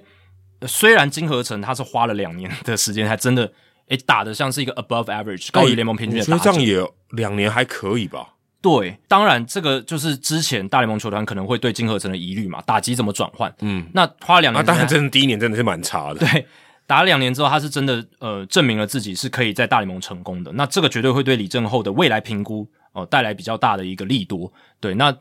这一张合约他签六年，某种程度上也是相信他说他到第三、第四年，搞不好真的可以成为一个 super star。对，对，第第一、第二年可能巨人队会给他很大的耐心，嗯对不对？也也是期待说他可以像金合成这样慢慢适应这样子，因为真的很多的转换。那第四年合约第四年还有一个跳脱条款是球员的，嗯，对，所以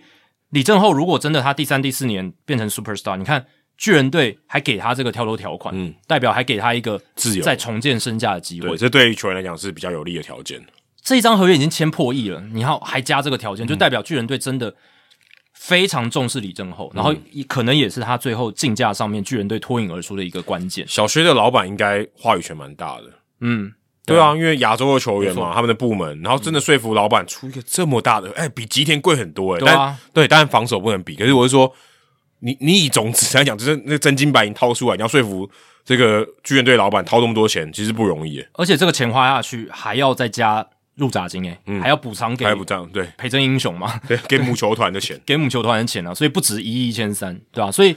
巨人队真的很重视，而且不是没有其他的竞价者嘛，对对啊，因为我嗯们之前聊过，其实教士队也在竞价的环节里面，但最后他们就是被巨人的条件击败了。他们没能够成功的让李正厚参与到明年的这个韩国赛。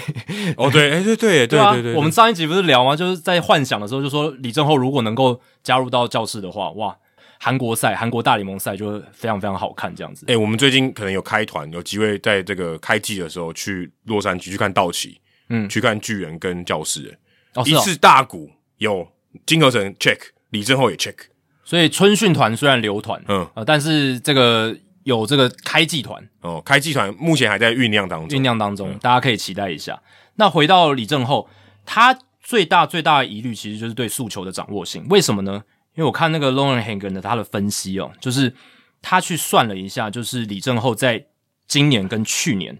他在韩职面对到九十三英里以上诉求的颗数，只有一百五十四球，两年下来哦，哇，那两年加起来哦，九十三英里大概才接近一百五十公，大概一百五十公里左右。但他的竞争环境是比较比较没有那么好，对，那大联盟是九十三英里是已经比均速还低，嗯对，所以他做这个调查主要就是因为他想知道说李正厚他在韩职他遇到类似大联盟平均值的球速大概比例是多少，就是非常非常低，甚至如果你看到九十四英里以上的球，只有九十六球而已，这两年下来，嗯，当然李正厚他今年因为七月脚踝受伤，他缺阵了一阵子，就是剩余赛季几乎报销，可是他也是打了一季半，嗯，也就也也蛮多的样本这样子。那他对战就是九十三英里以上的诉求，打击率两成六八，上垒率三成四八，长打率点四一五啊，就差很多了嘛。嗯，跟他实际就是整体的数据来讲差很多。然后面对九十四英里以上的诉诉求，他的打击率两成七六，上垒率三成而已，长打率只有点三七九，诶，就变得好像很普通。那但是这可能就是他在大联盟日常嘛，他每天都是面对九三九四英里以上的诉求。这个其实也是金河成刚来到美国的时候遇到很大的问题。没错，说的非常好，因为呢，我觉得巨人队赌他会进步，对啊，你他就刚刚那个赌进数据步啊是他现在嘛，对不现在我对我到了大联盟我会进步啊，我看得多我就进步了，对我会适应嘛，我所以会提升我的能力，所以我才说金合成的案例对巨人队来讲是一个很大的信心提升嘛，嗯他就知道说，对，他是有这种进步的空间而存在，且因为他的球棒控制能力很好，他对他的很少被三振对嘛。那你至少你如果今天有办法把这能力提升，就有点像吉田正尚他们看中他的，他会适应嘛。嗯尤其他一开始适应的，他其实是后半段适应的比较不好，前半段适应的还不错。那如果在大联盟，你他认为他可以评估，他可以转换，或是球队可以帮助他更好的适应，也许他更快适应这个这个合约就越价值就可以越高。没错，因为李正厚他的呃这两年的三振率在韩职只有百分之五点五，然后保送率百分之十一，就是一个球棒控制能力非常好，然后选球也算蛮精明的一嗯个选手，纪律是很 OK 的。那球棒能力好，手眼协调佳，其实代表说他在整个调整适应上可能会有比较大的空对间，，没错。对，那这个可能就是大联盟这边巨人队所看重。那金合成呢，他其实在韩职的时候，他会拿打那么多全垒打，是因为他很大量的拉打。没错，他就是强力型打者。那呃，来到大联盟之后，其实金合成也有逐渐去调整他的挥棒，他发现说，哦，他在。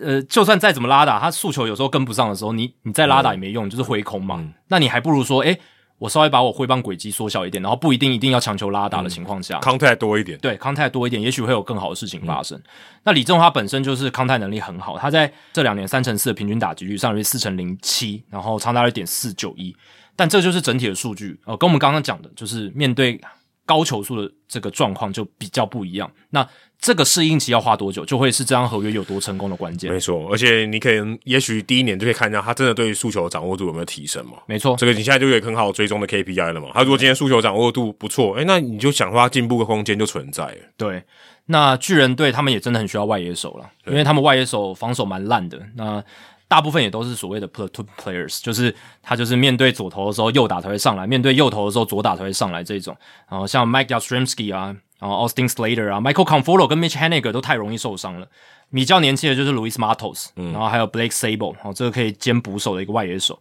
然后另外四十人名单里面还有 Wade Meckler，还有 Haley Ramos 这两个比较年轻的。那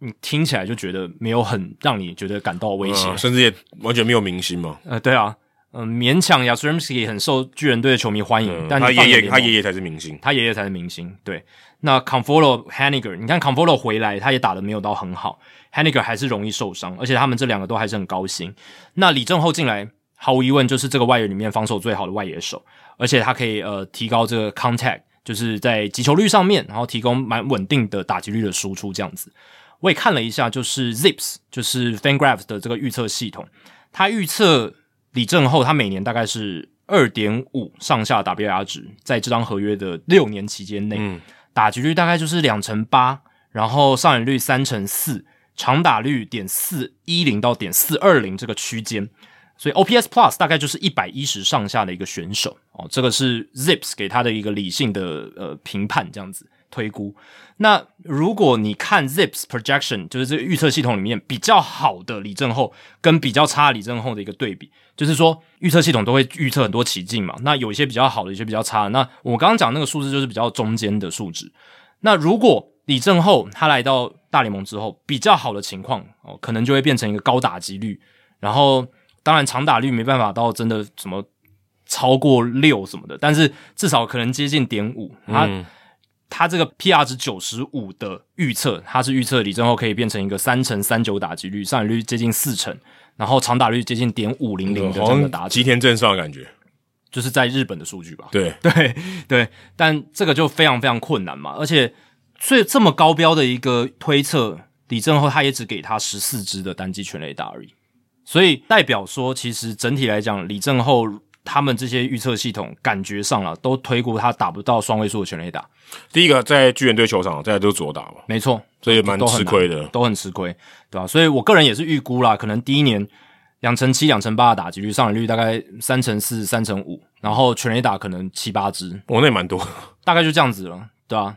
那如果差一点，可能就是打击率低一点，两成五，然后上垒率只有三成，然后长打率点三三零这一种，那就是、那很那很可怕、很可怕。OPS Plus 大概就是七十五八十这样子，就其实就跟金河成刚来的时候有点像嘛。嗯，对对对对，就是那金河成可以守中线啊，他不行啊。他可以守中外野，所以对也还好，也还好。那金河成要守中外也绝对比他容易吧？呃，我觉得中外野手要来守内野难度比较高啊，是啦，对啊，但两个人就不同位置。是不同位置没对错。金合成第一年 OPS Plus 七十三，嗯，所以呃第一年来到美职的李正厚最糟最糟，可能就是像打击上了，可能就像第一年的金合成。对，现在目前看是这样子，嗯，对啊，只是说到底会不会是那但 样子？是他不一比定比金河成领多很多钱，对对对，这这是一点，对，真的多太多了。金合成当年平均年薪是七百万美金而已，然后李正厚是一千八百万，我是不太能理解啊。而且才差三年而已啊对，。我是不太能理解，我是觉得很贵啊。所以这就是我们刚刚讲的那个环境嘛，就是那么多球队在竞价的情况下，对不对？嗯也也许真的巨人队看到他更好的地方，嗯，那李正厚他是风之孙，他爸爸是李宗范风之子。嗯嗯，对，然后还他蛮，没有创意的。但是他在记者会自我介绍的时候还特别讲这对这件事情，显然他应该自己也蛮喜欢这个是绰号的，对所以啊我说，你就沿用有就是 junior 跟 senior 的差，有点类似这种概念嘛，对啊，对啊比较没什么创意了。对啊，但代表说他很以他爸为荣啦，嗯对啊，然后他也很有诚意，他准备了一个英文的声嗯明，而且把它念出来，我觉得这也是代表他对巨人球团一个很敬重的一个。而且我看他感觉是比情绪上啊，比大谷加盟道奇他是丰沛比较多，嗯，比较比较活泼一点。对，他还说 handsome，嗯我帅吗？哦，你刚才的语调也模仿太像，你模仿你练习过几次啊？没有啊，我就是看了你超像的、欸， handsome，对 对对对对，很好玩，对，也蛮我觉帅得的，嗯比较，而且比较活泼一点，比较嗯放得开。没错，看起来是蛮蛮 chill 的，蛮 chill 的，对啊吧所以当然我们也期待亚洲球员在大联盟都能够发光发热嗯我，希望他远远打出我们对他的期待。对，那这样子我们其他的亚洲的野手也会受惠哦，嗯，对，台湾选手搞不好也受惠嘛，就是说，诶，就是让美国的体系知道说亚洲的球员他的打击上面是真的能够发挥的很好的，对，虽然这个还真的很有待证明，对，这个样本还太少了嘛，因为基本上嗯而且说真的，这也不是刚开始的，是之啊前很多失，坦白说很多失败的，失败的案例绝对多太多了，然后成功的可能就铃木一朗嘛、松井秀喜嘛，然后哦，大韩谷翔平嘛哦韩国的失，败也不少哎、朴炳浩就是大失败嘛，呃黄载军也加过对啊这个巨人队，对啊，然后呃之之前还有很多日本的野手也是失嗯败，然后再来就是韩职的话，可能就是金贤洙金贤珠也打得不好，嗯然后也还还 OK 啦，以以以他的标准来讲，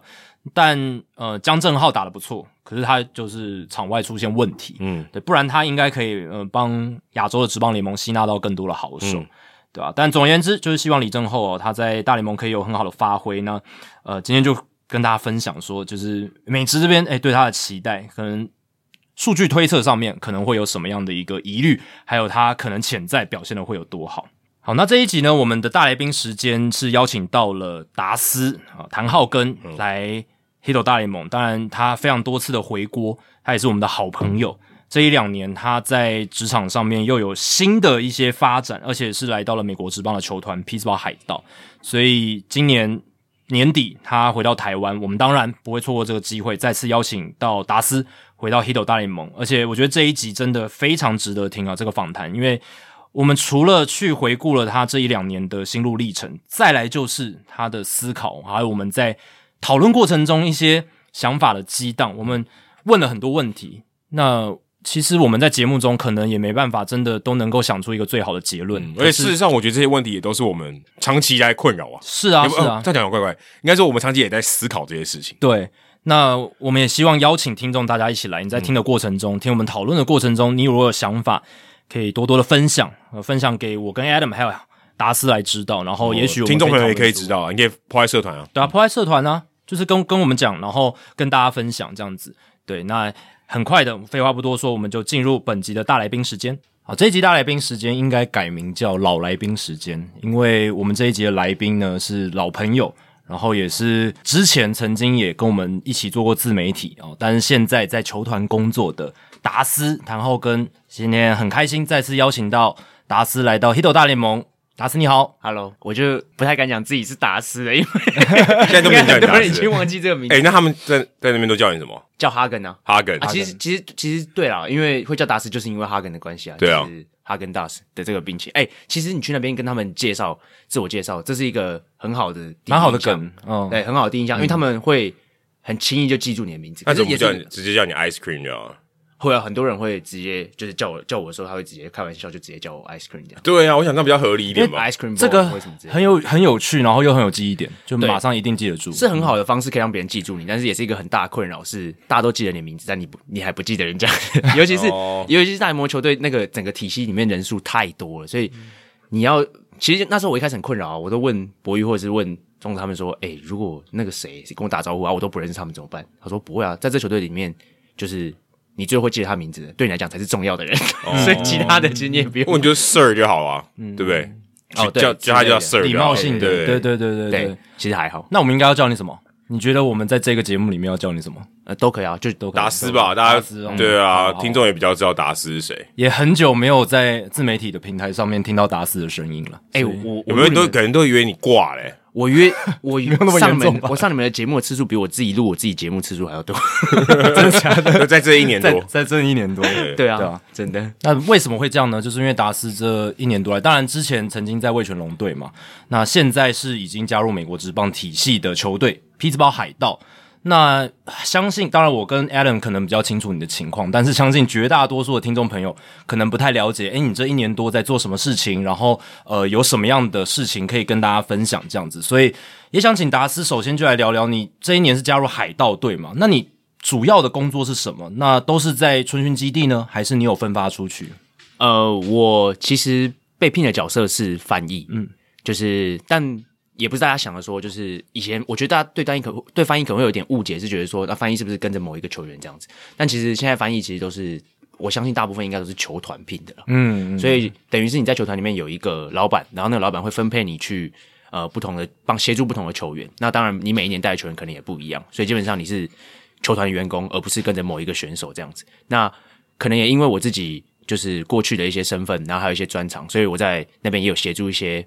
防护的工作。但当然，因为我没有在美国执照啊，所以我也不是正职的防护员，我也是在那边的物理治疗师，所以其实我的主要是做翻译。然后分发出去的话，我今年是有分发出去的。像我的其他同事，有些人运气很好，他已经七八年，好像去美国根本就没有被分发出去，哦，就一直待在基地，对，就是一直被带，那不一直是待在很基地无聊吗？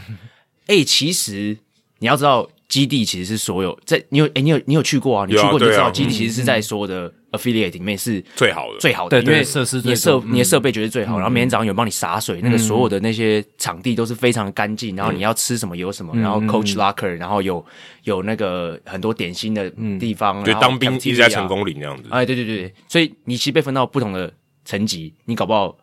还比较累，因为其实待在佛罗里达或待在 Arizona，其实你移动距离很短啊，各个球队之对间对没错，移动距离很短佛罗里达可能还远一点呢，啊、对，就像你不是明年要再去开一团什么哦，那个团没有了，哦啊，没了吗？没了，现在这边也公布一 下，流团了这样子，对啊，比较贵啊，哦，人数不够，人是数是不够，人数不足，对啊。那你看佛罗里达就更就是已经算比较远，但其实也是相对来讲算轻松很多。也还是比较密集一点的、相较于小联盟的那些场地，它还是算比较密集的集至中在少一在起，同一个州啊。对啊对啊对对啊，那像海盗的话，它本身是那个基地跟 Low A 这两个层级，就是 FCO 跟 Low A 都是在同一个城同一个城市叫 Brenton 这样子。嗯然后对，然后呃，这像我个叫今年 Pirate City 嘛，呃基地叫做 Pirate City，就我们的基地的那一个那个地方叫做 Pirate City，海盗它其城实。对，它有点像是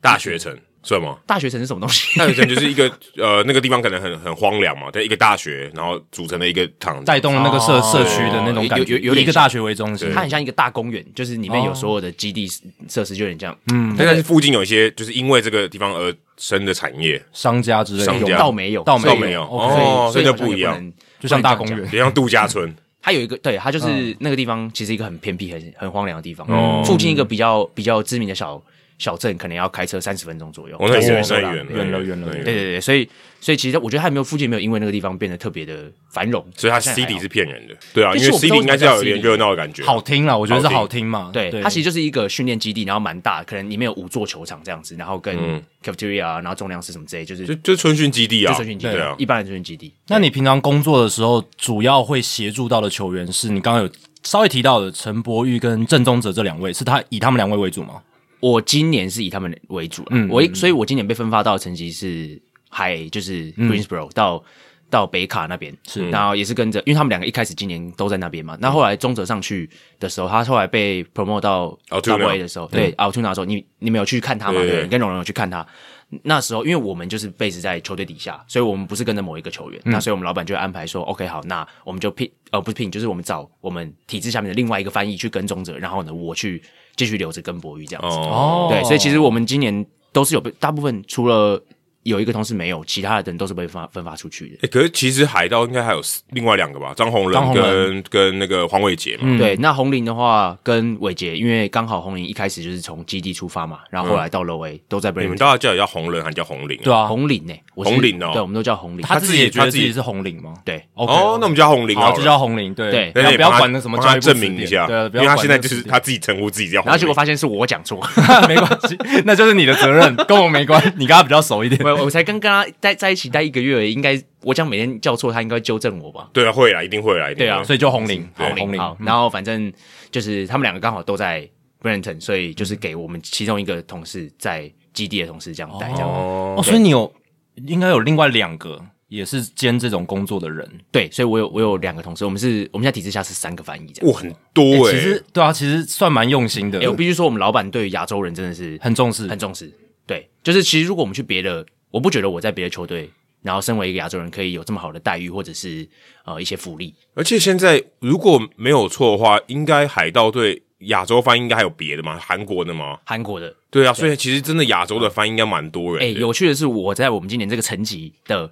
体能教练，然后跟防护员分别是日本人跟香港人，哦哦，那你还可以讲中文呢、你跟你的香港同人欸对、啊、香港人应该可以讲中文吧因为？他他在美国长大了，哦但但他会讲一点香港话、粤语但嗯对，他会讲一点粤语哦，不过粤语讲中文他他好像也听不太懂普通话听不懂的，哎普通话听不懂。对哦，那就没办法。对但真的感觉出来，海盗对于亚洲这一块，或者是这种任用人上面多元性、种族的多元性，是真的蛮不错的哈。我觉得这个 credit 要给我们老板、啊， OK 因为他真的，他真的就是很用心的在 promote 这一块，就是说，就是有更多亚洲人进来，就是海盗，然后不管是 staff 或者是说就是球员，或者是甚至是我们现在也有在台湾办一些 camp，其实也就是、就是想要去职，有点像是升职到这种嗯，比较基层的这种部分。哦，以海盗队的名义吗？对，哦，对啊，因为海盗队，呃，如果在这个业界里面，人就知道有一个长期在台湾，就是我们台湾人的一个球探嘛猴哥嗯猴哥已经非常非常久了，对，那也十十几年的时间。。猴哥听到刚刚，猴哥听到刚刚那一段，应该要帮达斯就是跟上层的禀报一下，嗯，说这个节目是安全的，所以说称赞这个，他是一直在称赞这个球队对对对对， 没错没错，都是讲好话。对啊，Alan 问我说：“ 哎、你有没有需要先跟上面报备一下，说你今天来上这个节目？”我说：“还好啦，其实你在美国的生活没有什么像之前在威权的时候要抱怨很多这样。事实上，他已经被洗脑了，所以他讲出来都是好话。对对，也有可能在人人在里面见见树不见林之类的。不会，可是不我会我上一次来的时候，我就是还在威权呢，我也还没有离对职对对对，哦，对，对啊也是哦。但他已经觉得他要离职了。哦所以才敢差讲不那么多。哦对对对对对，有有可能哎，是这样谁的心态。谁说我现在不是这个 状态？我现在搞不好也是一个准备要离职的状态啊。对，因为达斯的动向我们很难预测，真的对啊，很难哎、预测他刚刚从国外回来呢，对啊，刚刚才澳洲回来，因为我之前跟他约嘛，他说不行，他人不在台湾，他刚从澳洲回来，啊，你去澳洲干嘛？这是也算就我第一年嘛，然后就运气也蛮好，嗯就运到 Winter Ball，、然后但但 Winter 哦 Ball 冬季联盟，冬季联盟？对对对，其实选项很多，像中泽前年去的是哥伦比亚，去年去波多黎各，对对，因为拉丁美洲那边也有很多选项哦。对，然后也有些人是回多米尼加大或对什么之类，所以其实选项很多。那这个目的其实为了是要让就是野手的话，就是给他更多的 AB 嘛，嗯，就让啊他去、让他去练习，然后甚至是去熟悉那个不是熟悉，应该讲说去适应那种比赛的很氛艰难围嗯比，赛氛围跟很艰难的环境。对，因为我之前跟中哲聊天，他有真的说那两个地方真的很艰难，对，就是就什么球裤都可能 size 都没有你的 size。对然后呢，吃东西你要自己煮，然后你要自己去买，球队不会有什么提供什么食物，你会感觉说我今天去比小联盟还更苦、啊。比小联盟还要再更苦。但是我觉得对他们来讲是一种人生的经历，就是如果你在这种环境下面你都可以生存，那对于你未来那种 mental 上，嗯在上大联盟这个过程中遇到了一些挫折，挫折或是 hardship，你就会觉得哦，那你其实好像也还好。磨练过了对啊，，就磨练过过这样、啊。然后我运气很好，我是去澳洲，因为其实澳洲相对来讲比那些国家应该算是环境好很多的，是而且讲英文，虽然你可能听不懂，因为那个英国腔很对对对，对对对怕他， 类似澳洲英那文，种对对对对，但至少比西班牙文好 吧？好啦，对啊，好对好很多了。嗯对，但但但他们。我觉得环境算好非常多，嗯，虽然说虽然说我们今年不是去比赛的，但其实呃，我认为我运气上还不错。但 Winterport 这这件事情本身还是会让你觉得心里面很很那个啦，就是你明明就是在休息休赛季，但还是要特别去、哦去那边被中途被拉出去，这算是去一嗯工作地训练的概念吗？有点像，因为其实、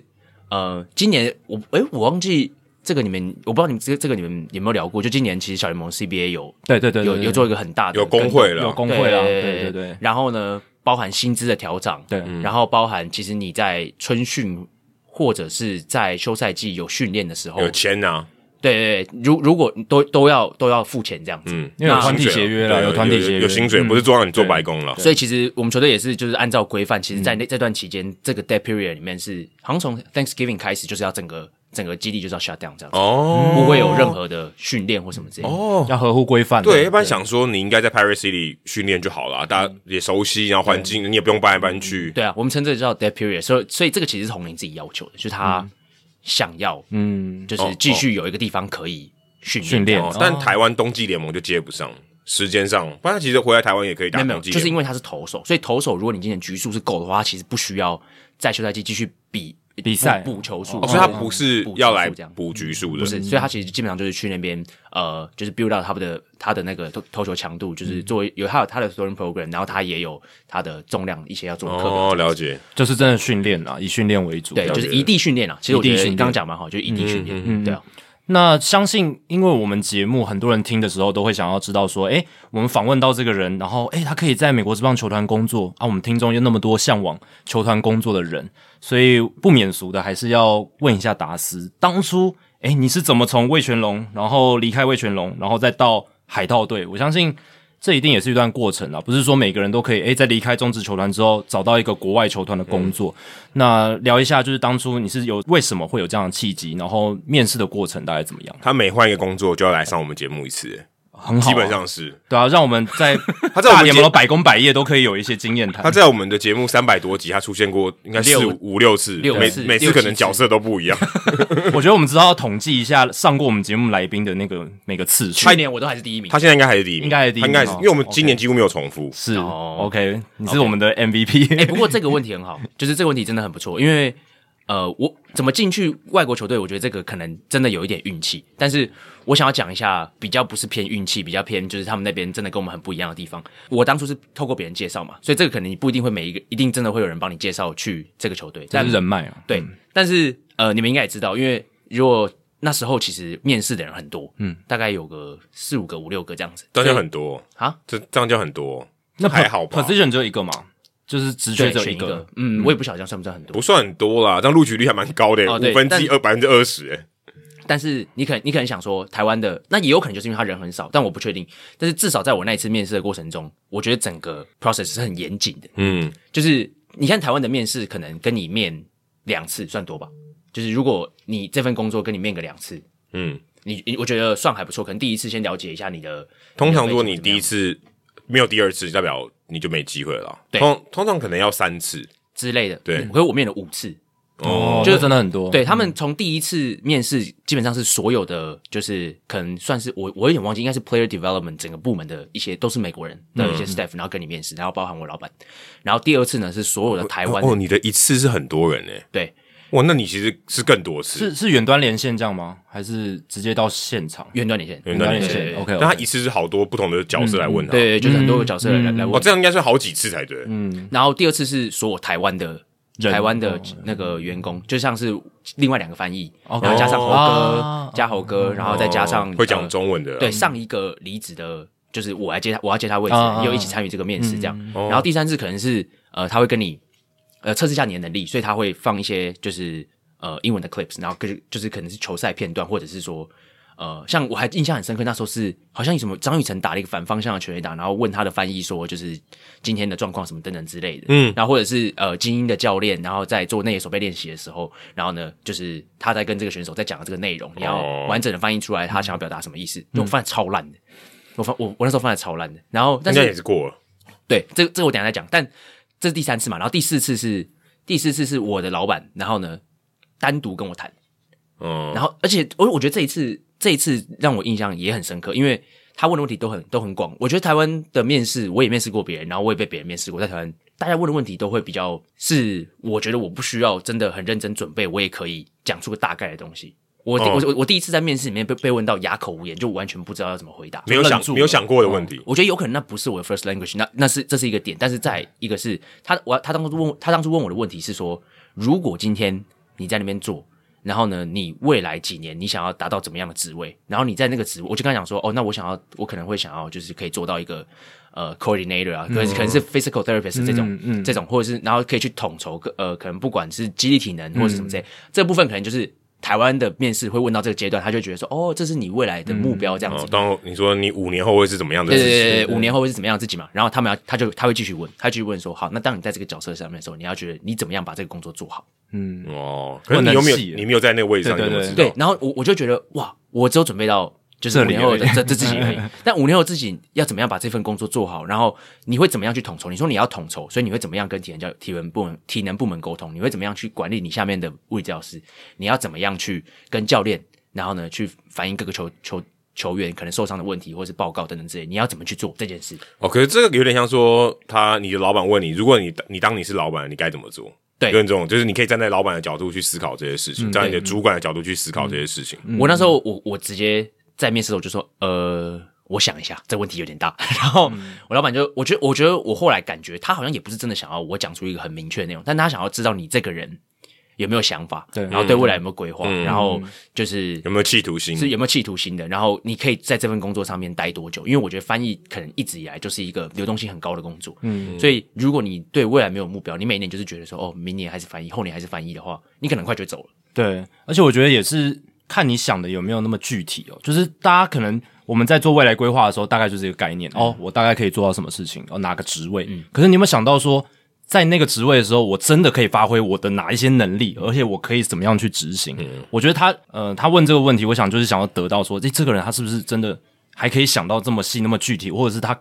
搞不好之前听闻过，或者是有一些经验，让他可以知道这么细的东西。对，而且啊至少他还待过类似像球队的工作，对对我还如回答不出来，对啊，嗯对，如果今天是一个很有可能嘛，他是一个完全素的，他完全没有在球队工作过，那他可能真的更难想象。真的，真的，对，而且我觉得这个不知道是不是跟就是美式跟台湾的教育有一点差别，嗯，因为我在那边每观察次到就是没有加奶精或牛奶对，哦，像我现在喝的这杯，好， 没错。但我觉得那边的所有球员在跟你沟通，或是跟防务员沟通这件事情的时候，他们其实会很常让你感觉他们在 argue，但或是他们已经在吵起来了，但没有，他们其实只在表达他们的想法，嗯，他们、哦我不知道你那时候那时候去的时候有没有这种感觉，就是他们很乐于表达自己的想法，对对所以是啊是啊是啊对他们很乐于表达自己的想法，他们不会像台湾就是觉得说就是哦，我要我有一个标准答案或者怎么样，嗯然后或者是呃我确定的事情我才去做，但不是他们他们很敢讲，嗯就其实他们根本就不是物理治疗专业，或者他们根本就不是防护员，他们还是敢跟防护员吵说我为什么要做这个运动，哦但他们也没有说真的就是不尊重你，他们是想要你说服我，你如果能够说服我的话，我会去做啊，这样子，对啊，对，所以我觉得他们的想法从小就是很开放式的，让小朋友就是去思考很多面向的问题，不会说就是很局限。我们从小就是觉得，哦，你吃饭就是好好坐在饭桌上呃服面从、吃和谐都很对重要。对，对我觉得很重要是和谐。我们就是很怕说，诶，我出口顶撞别人，或者是讲一些、呃，好像跟他理念不一样的话，然后你会怕说，哎、伤感情，得或者是伤罪别自人尊，得罪别人，所以我们就选择哦，就是好像去迎合他的意见什么，但他们对那边就是勇于表达自己的反对意嗯见。所以其实他根本他根本不在乎你，就是最后回答出来是怎么样。嗯但反而因为我们自己台式教育，我觉得我们的思想都被都被限制住、局限住了。我怎么敢想我五年后要干嘛？我怎么敢想我之后要做到什么样的程度？这样子，嗯，哎、你这个其实讲起来，如果把你刚刚面试问到问题，加上你刚刚后面讲那个例子，其实这个完全可以套用在台湾，例如说十八岁以后为什么训练比不上别人呢、嗯嗯嗯，其实完全大家可以自己去想一想，我们可以也许不用讨论那么深入，可是其实这个感觉蛮有关系的，有点像说你知不知道别人为什么要让你这样这样这样做。对啊，对不对？对，然后说你有没有办法看到你五年后你想要变成什么样子？这其实上都有关系嘛，对不对？对你你说哦，我今天十八岁、十九岁、二十岁，呃，教练叫我做什么我就做什么，那你可能真的就是这样了，对不对？啊，没错那啊，那别人不是啊，别人是他知道他五年后会长什么样，而且他一直在问。他这就是自我己一就在年思考，这就是我这一年的感受。嗯嗯，真的，因为那边的选手真好的，那我们今天节目就到这 里，嗯才没刚有那开边始选手真的真的很会想啊。嗯，那其实年龄没有差太多。我我我带二军那些选手，可能十八到二十，十八到二十一岁、二十二岁，嗯还是大概这个区对间。你来讲还是年很年轻但人， High A 的选手大部分也就是对啊，还不可能有那种什么二十四岁的吧，太老了吧？啊、也有，但但大学毕业就是少数吧平均像博宇就二十二一二二嘛。对啊相对起来比较比较年轻啊，就一般大学生的年纪了。对一般大学生年轻，但大家都很会想，嗯，大家都很有想法，都可以都会勇于跟你讨论。甚至不一定是美国人，对不对？你说拉美的也是，哦，就是我觉得整个环境就是这样哎子哎而。而且他应该也不会因为 seniority，就是哦，你好像年纪比我大一点，我就不敢去挑战你的想法。哎、对对对对对，嗯这是真的。他们没、没有什么台湾这种学长学弟制，因为你刚刚讲说的那种，就是我觉得因为服从嘛，所以呢，学长学弟制导导致你的整个发挥就变得很少，你就不太敢去做很多事情。这对样子啊，一样，对嗯，所以你你做的事情就变得很固很很很固固定定，，很然固后定，你也就是都那你些也就是习惯以后就真的会很固定，你也不会想要突破了。对对，所以我觉得那是我看到一个我觉得在那边蛮好的一个文化了。好，我我我拉回来讲，我刚刚面试那个，我我其实不是表现最好的，我我刚刚有讲说我翻的真的超烂，嗯，但我觉得那边像我老板就是一个非常特别的人，我觉得他会选我，我也不知道为什么，就是我我到现在我还不知道他为什么会选我，但也许就是可能看中我有一个第二专场或怎么样，因为他们那时候真的有一个人翻的比我还要好，非常非常你就买一送一啊，对附加价值，对啊附加价值附加价值啊，对，附加价值可能可能还不错，但他就是会，他就是会觉得说，哦，像我后面也还有还有回答不出来这种情况，但他可能就会觉得说，OK，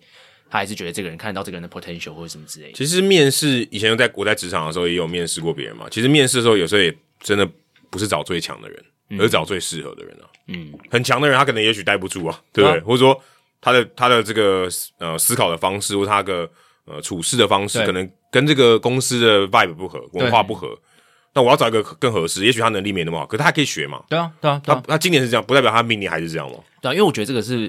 就是佛观众的嘛。那如果他们如果未来有在美国就是面试或怎么样的机会的话，其实我觉得他们那边没有很在乎你到底能回答出什么样多少问题，或是你能力有多好，或什么之类的。其实准备好自己是最重要的啦。你适不适合那个工作，就是最后结果会告诉你这样。你你可能自己吧你自己觉得你适合吗？适合吗？你当下的感觉，我感觉我是真的蛮适合的、啊，嗯哦，我感觉是他们，我是他们需要的人、啊。我觉得很重要的是还有看这个人的 mindset 吧，对啊，就是看看你的心态，然后还有你的性格是不是一个成长型的性格之类的，或者是刚才 Adam 讲的很重要的是你。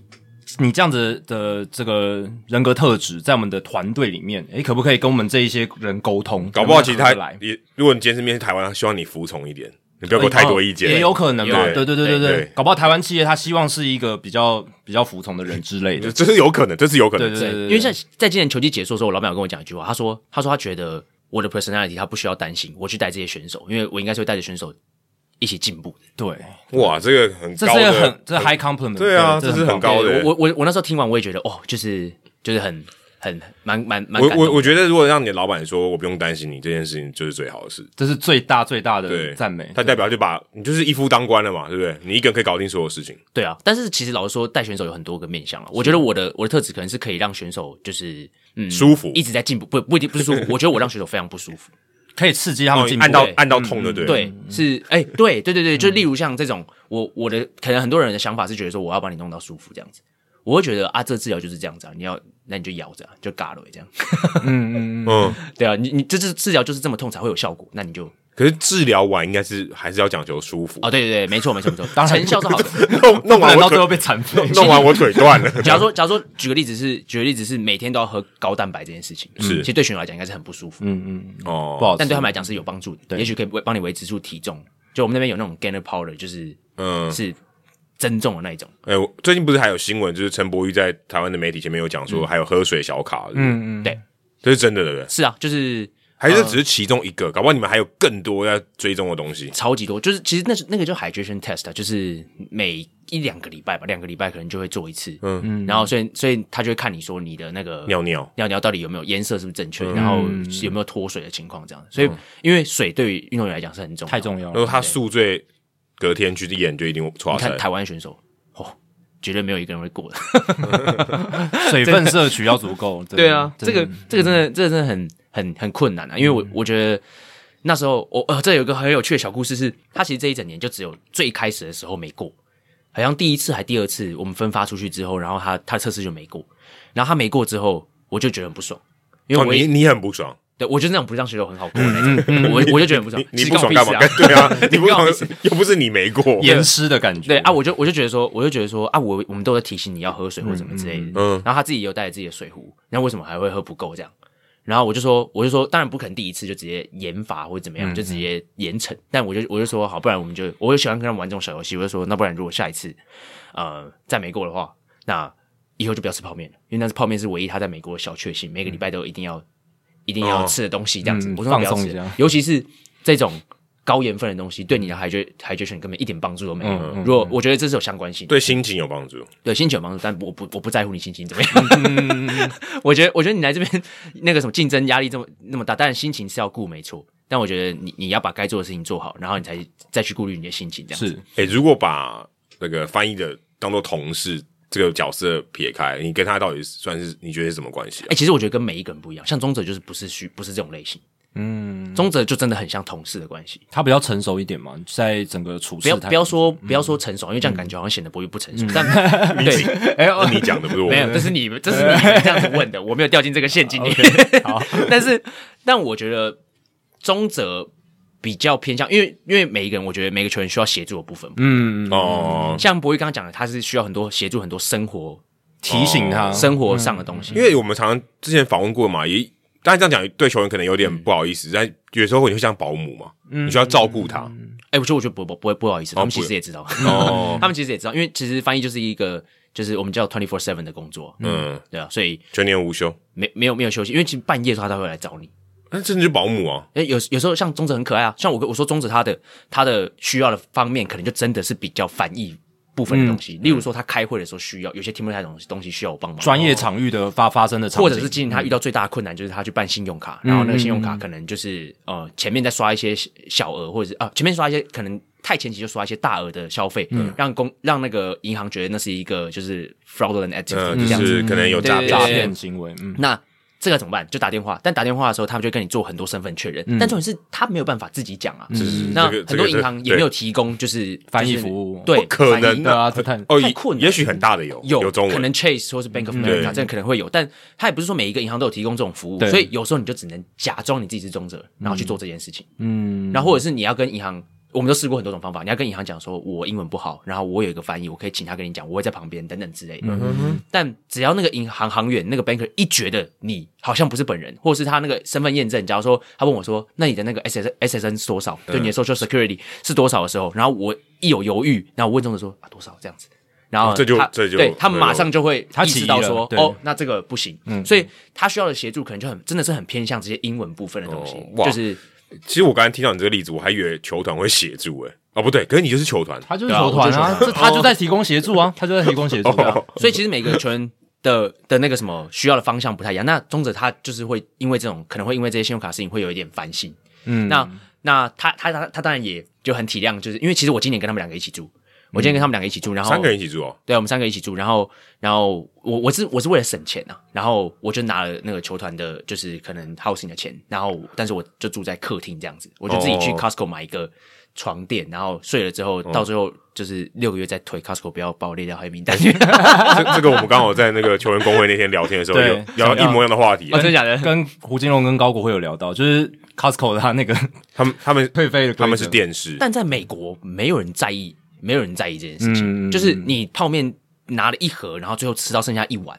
然后你跟他讲说这不是我要的口味，他还是会让你退。按照那个规则过得去就 OK。对，你心里也不要什么愧疚还是怎样啊、我我我觉得那时候，我记得那时候我跟那时候我跟那个什么，就是呃，在美国的时候有遇到一些呃台湾的一些家庭，然后他们就会邀请很很热情嘛，邀请我们去他们家吃饭这样子。然后我就刚好我就问他说，我就问他说，那你明天来载我们去吃饭之前，可不可以先带我去 Costco 退个床垫这样子？然后那个我还记得他那个那个家庭的那个爸爸就跟我讲说，他说、哎我觉得你有点蛮适合在美国生活。他说美国人就是这样子，美国人就是很敢要求。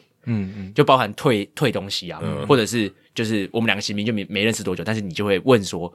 你可不可以带我去退床垫或什么之类的？就是美国就是有问有机会，真的你要真的很敢讲。这个是我们之前就聊过的话题，对，我们之前就聊过，我们在美国的时候我们就聊过，真的真的。的是有问有机会，对是有你没问就没有。主张我的权利这样。嗯啊但在台湾的时候，我们大家就会很避暑，就会觉得呃。哎，可以吗？你自己先预设那个答案了，你知道吗？然后、他可能不会想要，那我不要问好了，这样子。嗯，对，所以所以反正拉回来讲，就是他们每一个人需要协助不一样啦。阿忠哲也很可爱，他早上就会，他早上就会就是怕我睡没睡饱。刚刚讲到这个是因为我我睡在客厅嘛，然后呢他怕我没睡饱，然后我又晚上睡眠品质可能不太好，所以他就一直找在我旁边看我醒来了没，可不可以帮他处理银行这样？哦他过来，你醒了吗？哦，还没，然哦 后一直来一直来这样子，所很以有礼貌啊， 二很十有礼四貌。二十四就是 twenty four seven 就是这个概念啊，你没有办法休息，你一整年都是在帮他们处理这些，就是可能随时半夜他们哪里不舒服什么，你也要马上去回报。不过像信用卡那个事情，感觉就是一次性的哦，或者比较不会一直一直出现的，对所以应该也还好。嗯，对但这这一层面就真的也有点像杨绛来打中华职棒的时候，翻译会提供协助，是是也是类似的，对没错而且他们有时候半夜生病什么，他们没办法自己看病的话，台湾的这些球团的翻译也是要就是出任务这样子，嗯对对对对啊是这个层面我觉得倒是有点类似，嗯嗯，但这个也是球团必须要给的服务啦，当然我我因为我觉得需对啊，要因为他这样，他他如果这些服务还没有过，他生活有问题，他连打球都不行了。对啊，而且你当初投资这个数十万美金、几百万美金的签约金，对不对？那这个我觉得小钱对啊，啊，小钱啊，这真的是应该小钱浩对根啊的薪水多少，对不对？ 跟他搞不好签其实约很多真的跟签约金完全不能比没。有跟全金真的不能比。对，对啊所以所以其实我们是很，我们其实是。其实我们，我觉得我们其实包含在他们想要给球员的签约金里面啊，应该这样讲。我们的嗯薪水，嗯哦，对哦，对投资的一部分对，就投资跟的一部分就跟那个水源一瓶一样啊。对哦，呃那不一样，我们拿薪 水拿。他跟对人，听说他是根据球员的薪水拿对，趴抽出抽成对的，拿对对，对，好像一趴是不是还多？其实我觉得这样蛮合理的。我觉得某种程度大学就是以大联盟的角度来讲，因为你的球员表现好，其实代表你也有功劳。当然啊，对不对那他嗯有、他他创造出的价值，你分一定的比例，我对，觉得你也合理就是变成嗯说，这个翻译也希望球员能拿出最好的表没现。错没错，我觉得这是两种不同的模式，这这就跟你做 part time 跟做 full time job 是不一样的，哦，是，就包含就是在球队你受到的福利保护、嗯一定会比你就是在跟某一个球员来要保障很呃有有保障很多。哎、对，其实像你刚才讲说，你是被球团雇佣，你不是跟着球员，这其实也暗示一件事说，如果这个球员离开了这个球队，不管用任何方式，对啊你你还是员工，对啊这其实蛮有保障的。嗯所以，对，所以，所以，其实我就说，这其实跟 part time 跟 full time 是对嗯很是一样的概念。所以我们只是看到那个偏差幸存者，就是感觉哦，可可能大股的翻译很赚，但有几个大股，没几个大股嗯啊，大部分人都是还在 low A 或者还在 high A 的陈柏宇、郑宗哲对啊、张没错宏林这样子。但是在球团工作跟 part time 最大的差别，我觉得真的就是你是全职的话，你你工作上的心态也会不一样，嗯然后你的全力投入的那种那种成分应该也会更高。对对，这是这真是的。真的嗯，好，那刚才其实浩根有稍微点到，达斯有稍微点到，就是呃你在球团在海盗其实有负责一些防护员的事情，可是。呃，你毕竟没有在美国那边有执照嘛，所以某种程度上是协助。但你在台湾的时候，是真的在魏全龙是做防护员，那可不可以聊一下，就是说你在海盗做一些防护员的协助，诶，跟你在魏全龙做那时候是复健组嘛，然后做一些防护的工作，有没有什么样的差别？嗯，我觉得最大的差异是，虽然说我我不在那边不是嗯正职的防护员嘛，但其实我参与蛮多就是防护方面的协助，就整个部门的就是我觉得那是因为我的同事啊，我的那个应该算是他不能算是我主管，因为你们没有直接从属关系，我们没有对，因为对，但就因为我我协助他，对所以我通常也会称他就是可能就是我的小老板这样子。嗯嗯嗯对，但我觉得因为他给我很多，他给我很多空间，就是他给我很多空间去做这些事情，因为他本身是一个我觉得。很好比的较人嗯 easy going 的，对对对，所以他觉得他可能觉得 OK OK 好，那你就你就做完就试试看这样子，然后课表你也开开看啊，然后这个人你也治疗看看啊什么的哦，他给你蛮 多蛮多权利他给的，我很他给我很多空间，所以其实我今年我觉得就是我能够能够就是参与这整个运作，其实他功劳很大，就是他真的帮助我很多这样子，所以还算是呃有初步的认识了这个整个整个系统。我我觉得最大的差别在于美国跟台湾的防护员数量差很多，嗯，就包含台在台湾的防护员呃一队可能就要八个，其实我我一直在一直在思考这个问题，八个包含一二军，对对对，一军四个，就二军整个四这样球团这样子，我一直在思考这件事情，但其实，在美国的每一个 affiliate 只有一个防护员，三 A 会有两个，然后大联盟两个，然后基地很多，但基地很多原因是因为附件要送回去，所以那边其实不单单是防护员，那边还有物理教师，就是会有一些也附件目的性也比较强一点。嗯对，所以那边的分工很明确，就是你每一个层级就是给你配一个而已，然后但是其他的像基地的这种，可能因为要附件，会有很嗯多附件的送回去，所以人数相对会比较多，就会配比较多的物理治疗师啊，然后还有 FC 有自己本身的我们的就是防护员这样子，嗯所以基地的防护员人数会比较多，但每一个层级其实很少的，但每一个层级的人数其实就跟每一个台湾的一军的人数差不多。差不多也是三十对啊，对啊个对啊人，嘛，就差不多对啊三。十个人左右。所以为什么台湾的一军需要到四个防护员，但美国只直接只需要一个？你有答案吗？对啊，你有思考过这件事？你有、嗯就是你有得到任何对结论，或者你现在是目前的结论？我有想法，但我没有结论。可以可以分享一下，对，那因为你看，你看在你在台湾的时候，我觉得好处是我们防务员比较多，然后呢，我们可以把事情做到比较精致。嗯，但是讲好听是精致，那讲难听一点是你在提供很多不必要的服务。哦，嗯过度精致，嗯对，就是你在提提供很多不必要的服务，像。我我在美国的时候，他们那些防护员不是讲讲那些防护，就我的那个小老板，他可能假如说啦，我我提供的情况是，假如场上有人受伤，是他要上去救场，呃，上去那个冲场，冲场他上去冲场，然后他上去冲场的时候呢，那如果他需要什么东西，他这个时候需要担架，或者这个时候需要呃固定的东西，然后或者是他需要叫救护车，或者怎么嗯样，还有我们有一些 EAP，、那他要怎么样去处理？下面没人啦，没有其他防护员啦。嗯我就们他在一个台湾，我们在台湾的方式就是你比一个暗号，下面另外一个防护员协助你，帮助拿那些东西上来。嗯嗯，但在美国没有，所以他们请的方式是找体能教练去哦，协助他，去体能教练就协助助手，有点像对助手的对对概就是念。嗯假如说真的有需要的话，体验教练是担任这个角色。然后到球季后半段的时候，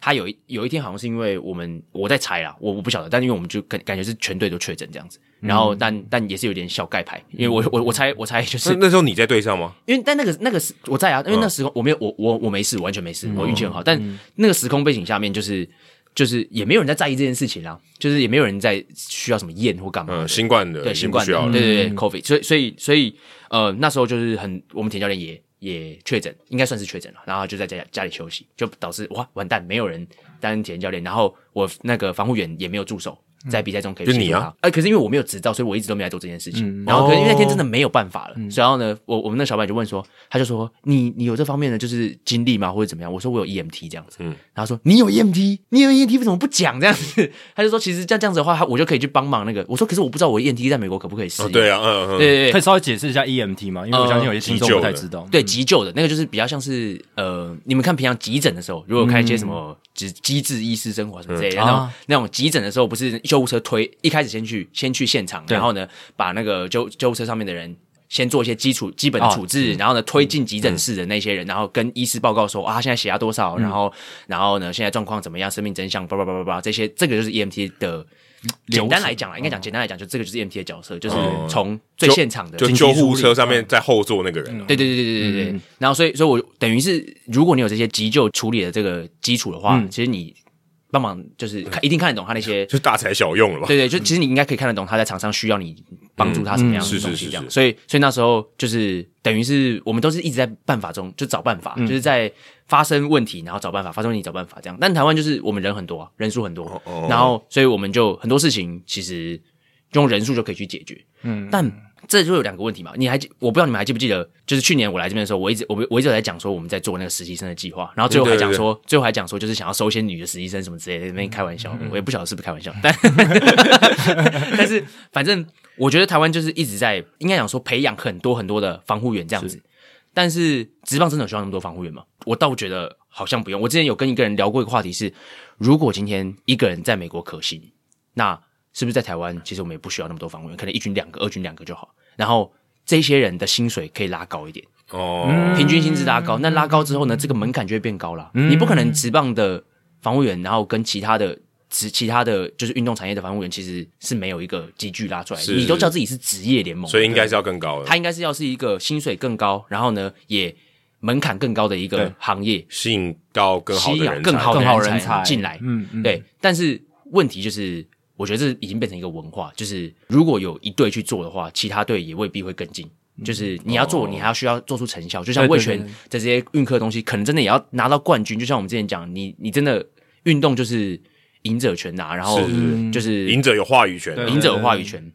所以，如果你今天没有做出什么成效的话，我觉得这个改变很困难。所以你没有办法说，我今天就只是单纯就是觉得，哦，我需要更好的人才，然后我把这薪水拉高，应该就可以吸引到更好的人进来。我觉得很难，球员也不会接受这件事情，因为球球员也已经长期习惯了有人在帮他们做很多，我就直接讲，就我觉得是无效治疗。是因为一旦人数减少，球员也会不习惯，说：“哎、对我平常都有那些人随时都可以来帮我，为什么现在虽然那个防护员变得更专业，或者是更优秀的人才，可是人数就变少了？那这个也要去说服长官跟球员。我觉得这有一个很大的差别是，你把防务员看成是劳力活还还是脑力活？对对对对当嗯你脑力活的时候，你需要呃，不能讲说更好的脑子，而是说他的门槛是更高，他的经验更丰富，他就是脑力活。但对他还是要花时间，没错。可是如果你今天用很多基础的人，或是相对经验比较少的人去累积那个时数，那就是体力活。好，那所以你回头去想哦，你就你刚刚讲的这个论点，然后你回头去想，为什么可以可以搭配到我们刚前面讲的？我觉得美国一个方面就够，原因就是因为每个选手都很知道自己要干嘛，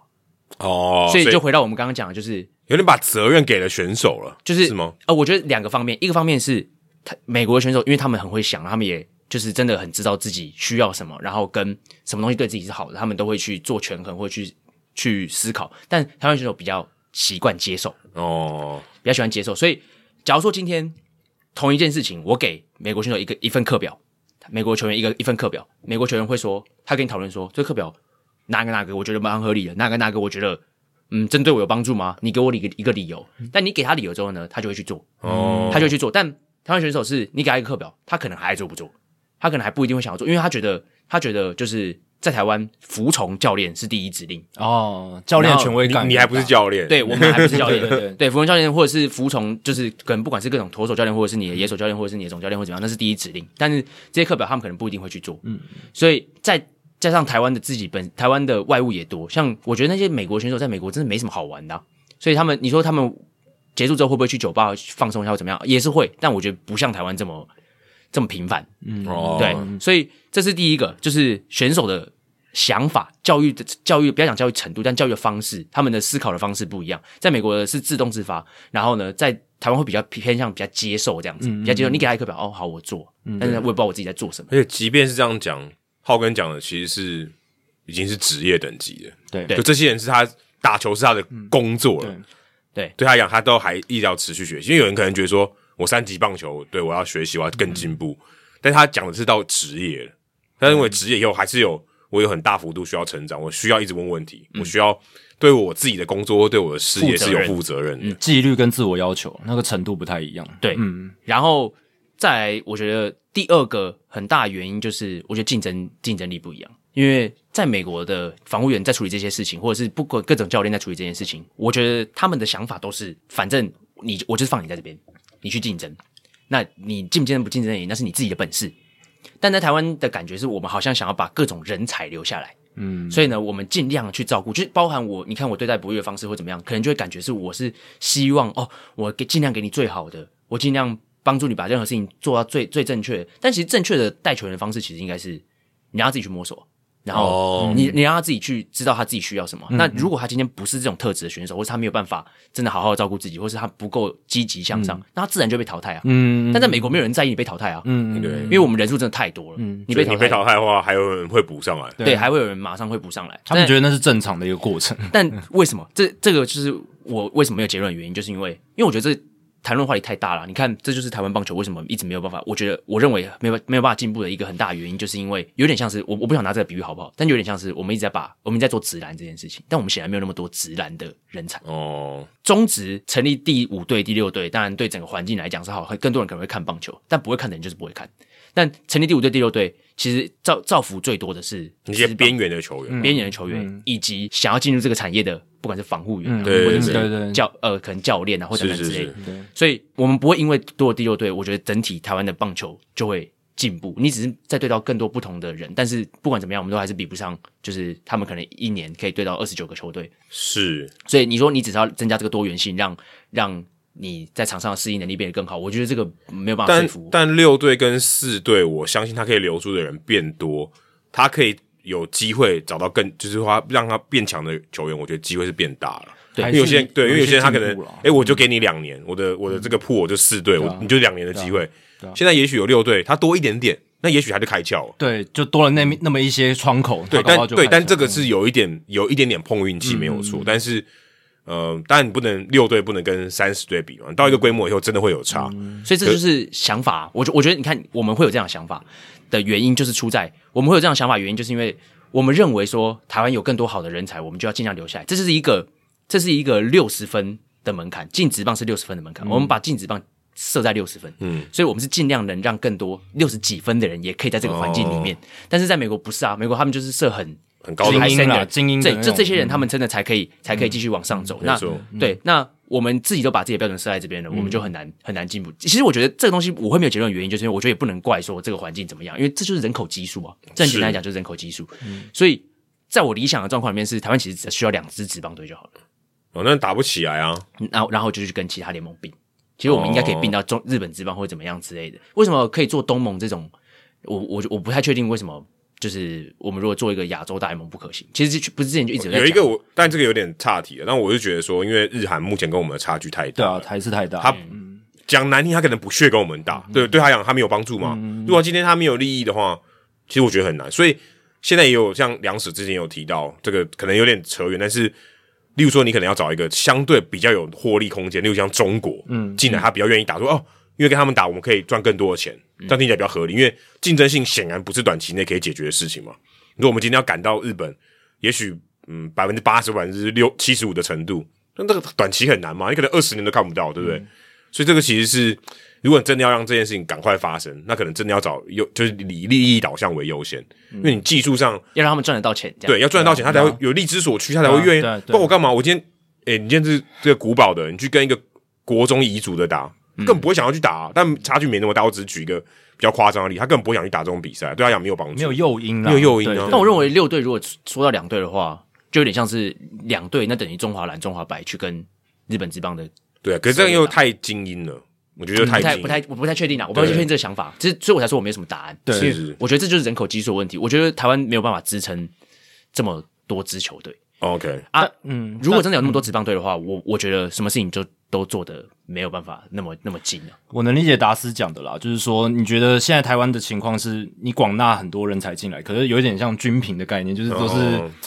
都是大家都是在一个我比反而较底底的状我况，反而我觉觉得得这他也个很微平均的这个门槛会慢慢上升。你刚才讲六十分嘛，搞不好五年会变六十五分啊。嗯对啊，他如果健全了，然后变得更加成熟，嗯我们现在是是差没错，对不对？六十、六十五、七十，慢慢上去啊。但是你未来的规划啊，你未来规划，如果是是当你是当你今天六开始变到我们的标准变到七十分的时候，搞不好第七队就跑出来了，有可能啊，对啊，就但又变回六十分。那也没关系，它就是一个健康的过，我觉得是一个过程。对啊呃，又又又又在往上进步的话，嗯对不对？就是球团对于自己的标准提高了，然后他觉得自己人才的这个素质要提升，嗯他拉高了这个水平。而且这个成长未必是线性的啊，它可能是指数型的啊。对对当你到一个程度，搞不好嘣嘣就上去啊。我后来我后来能理解一句话是，我后来能理解一句话是，为什么很很多台湾的教练或者是台湾的，就是棒球从业人员很喜欢讲说台湾有台湾的玩法，因为确实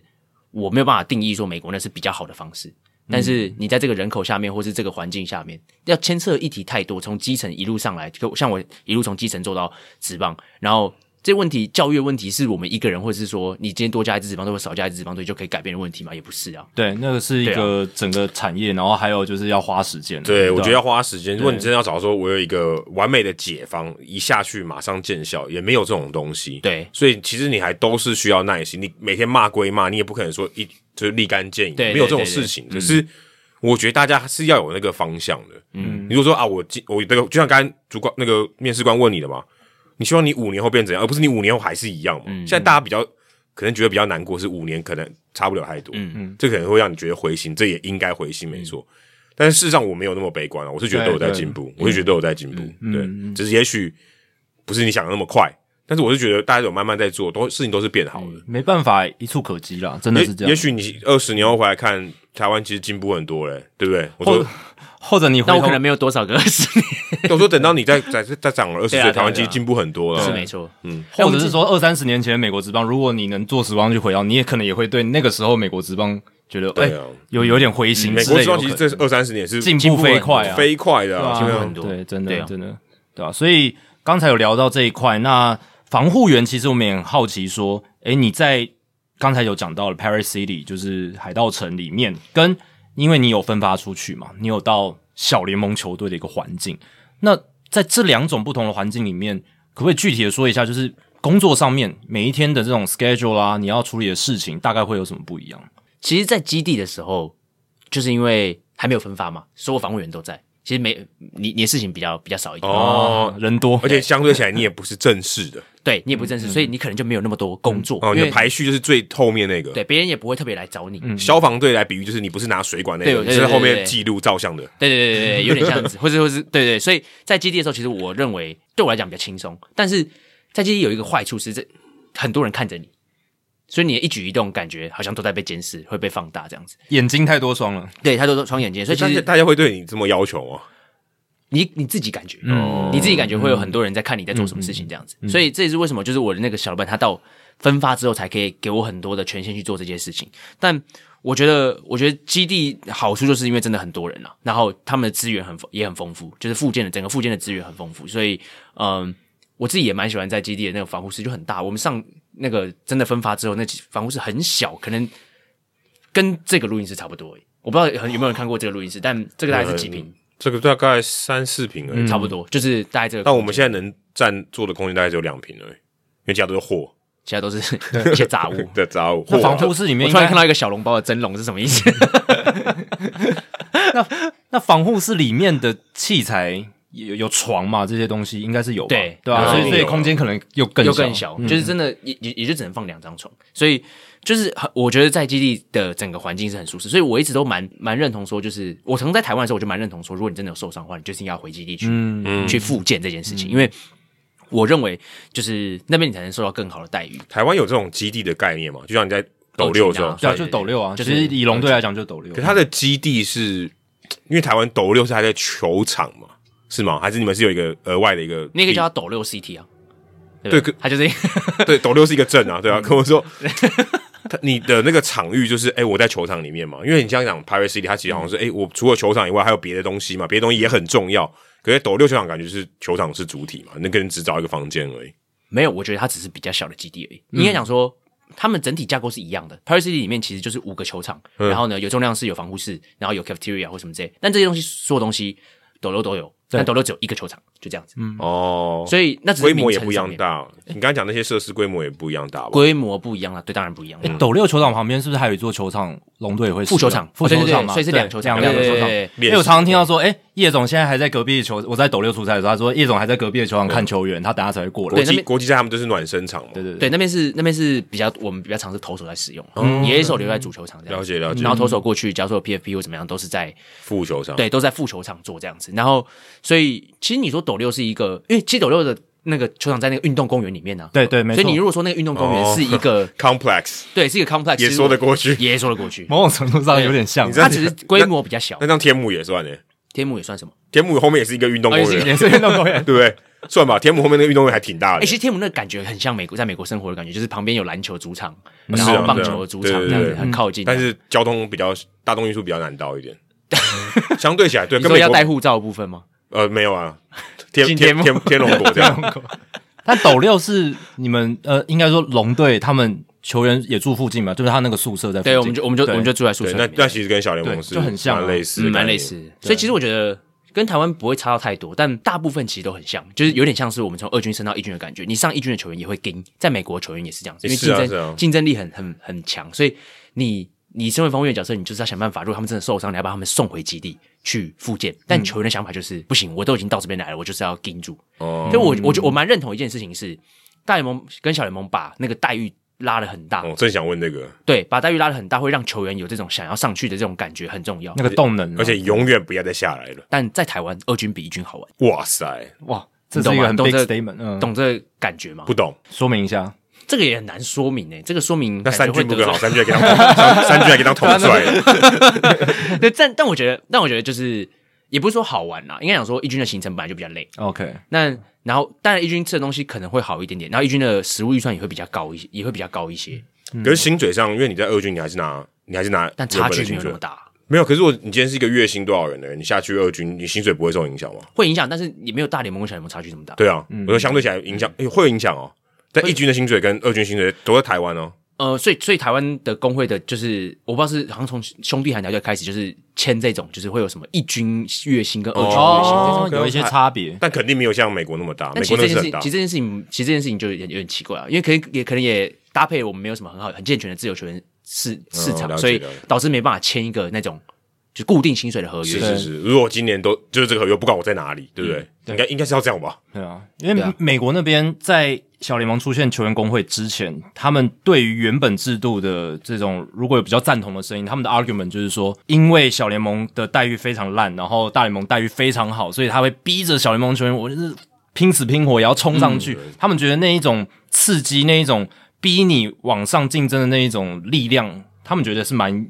对于这个产业是有有而助且的，那个是好几十倍的薪水，哦，对就，好几，搞不好是好几百倍，对，好几对好几对啊嗯百倍都有可都能。有可能。是所以如果是大雾的话，有可能。有一些比较保守的那种资深球员或退役球员，他可能会觉得说嗯啊，你现在小联盟也有球员工会了，那现在小联盟球员过得比较舒服，安逸或什么了他会不会安逸？对他会不会安于现状，或者说他就没有那种像我们年我们老一辈以前那种拼上去的那种精神之类的，嗯苦对过来的，对吧、但这个我还是觉得说。有一些基本的待遇还是很重要了，因为之前小联盟情况嗯这个我是觉得真的太恶劣那个了。几乎是，这就是奴隶，对啊就奴隶等级，这个已经不让人活了。其实很简单，这很我觉得我觉得很简单的想法是，小联盟当然不能过得太差，但大联盟要很好啊、要很好啦，对啊对对，其实其实这那个就对了但但其实对资方来讲，这个发言就很 危就险是哦，你就是叫我出更多钱而已、对啊，对对对对啊，但但、哎、那那些钱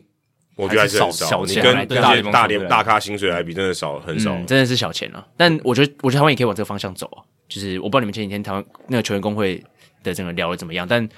我觉得差距不够大、啊，所以哦就不对啊会有那种动机啊。台湾就是一军跟二军嘛，你说现在要三军也很难，甚至你说二军，其实二军很尴尬，就是老将跟就是第一个是老将，第二个是他可能在受伤的人，再就是他在培养的人，嗯，那这些人就混在一起打，然后比赛就是那么一场嘛，嗯，那你怎么分配？那你说在小联盟就不会有这个问题啊，嗯，你想想三 A 是比较多受伤，我刚回来我是老将那边奋斗的嘛，嗯对，一二 A 以下的可能就是大家在那边培养，所以年龄也都比较近嘛，嗯，那台湾比较难做到这样的事，这因为规我模们也就不够只有大一，个，对啊，对，这就是大联盟底下就只有一个成绩这样子。对，所以如果有三军，可能可能会好很多。我觉得这个会应该蛮差别那蛮。我们可能也没有那个球场可以去， 对我们可能也没那个球场，或没那个钱，养不对起啊这么多。因为三军你要打三军的比赛，对啊等于就三队嘞、嗯，三队可能要就要新的额外的场地可啊能，就要一百个人球员了呢、对啊对不对啊很多哎、对啊，对啊，这很困，这很困难。对啊，那这个也是一个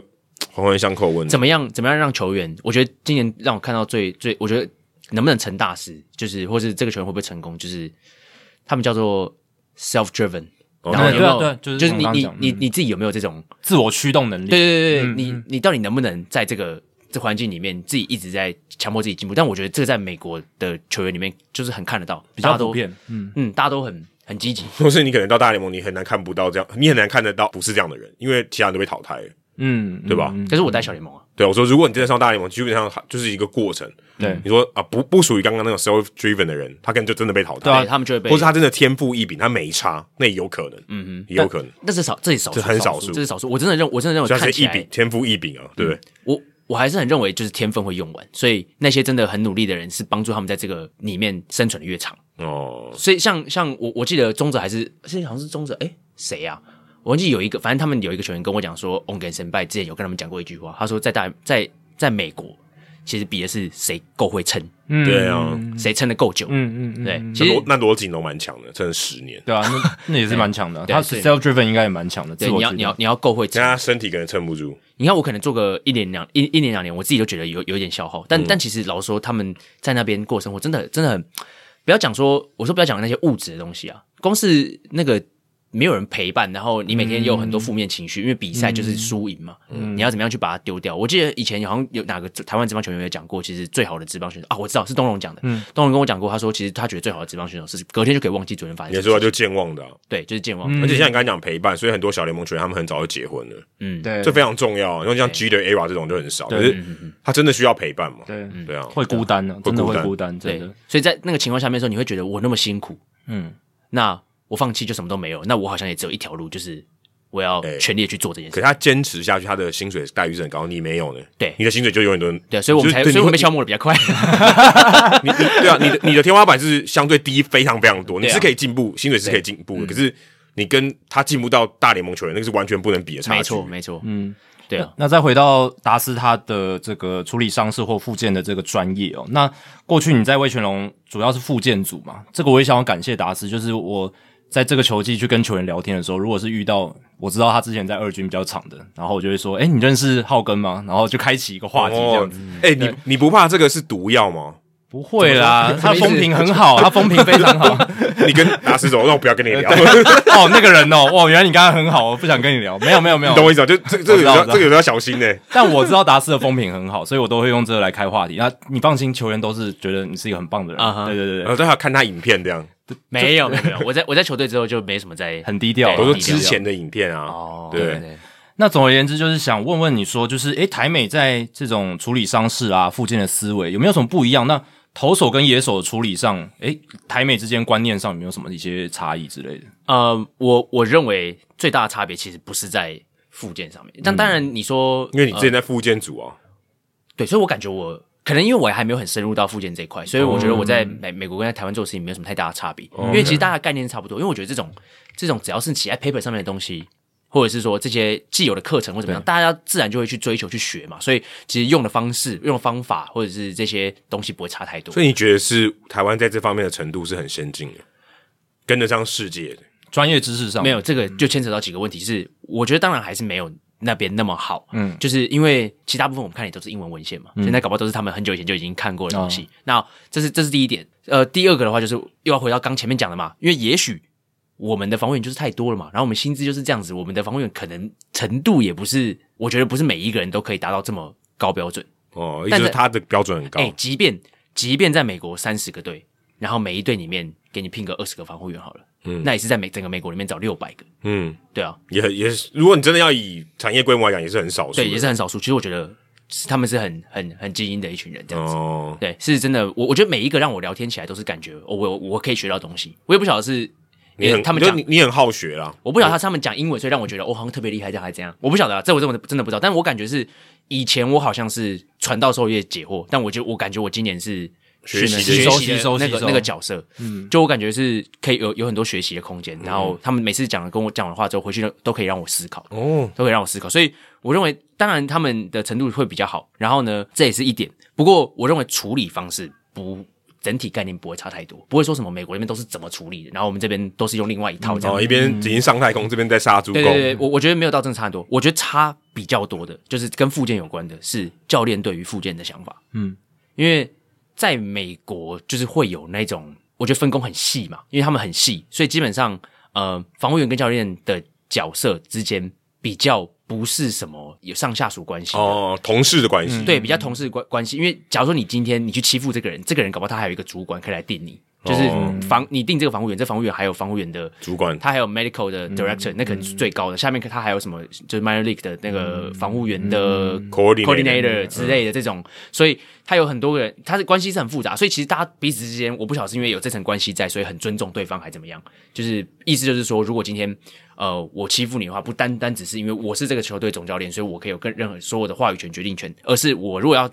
美国可能就这样子分工很细。我今天有要处理什么事情，或者我想要问一件什么事情，或者我今天想要做一个什么决定，我可能还要先经过你主管的同意，然后呢再去跟你沟通或怎么样。所以在美国看到的情况是，假如说我今天这个选手是真的不能比赛，那防务员其实都很自在啊，然后都很都觉得很理所当然，嗯就是、哦，他今年没办法比，所以可能不行。教练也就是 OK，好，那你今天就不要上了这样子。嗯那在台湾就很比较很难有这种情况，就是教练会很坚持自己的，觉得说哦，那就是可是我们战绩很重要嗯啊，然后或者是说就是应该讲说。这个球员有真的到不行吗？我以前受伤的时候，嗯怎么样也还怎么样可以上啊，这样我子看这他种感觉现在这样好像还可以啊。对，这种我我不晓得，我不晓得这个原因是什么。手我自指己断了还是在接？嗯对还是有我我没有想过这个嗯这个，有啊，我觉得很答案很明嗯显，战绩的问题差别很大。小联盟没有战绩的问题，但但为什么台湾的二军要有战绩压力？对他们就想要赢，嗯就这样。很奇怪，我觉得这一点让我一直觉得，因为因为其实二军其实要要么不然就是要么不然就是把那个附件的东西，附件跟二军拆开。我觉得嗯现在就是因为、现在就是因为附件组在二军里面，对，也要打对，嗯对也要打，所以就变成说附件组的人，他们所有的附件赛就是在二军处理。嗯那你在二军打，让这些让这些受伤刚好的刚回来的人在打附件赛，你就在伤害这球队的战绩。对啊，因为他肯定，他如果今天是已经可以 ready 了，那他干嘛来打嗯因为他附就件是还赛是在呢？ build up intensity 嘛，所以你没有办法就是让他很马上就对这球队产生贡献。但在台湾的二军战绩又很重要，嗯嗯，因为我不我不我不太确定这个背后的原因是什么，但是又很重要，所以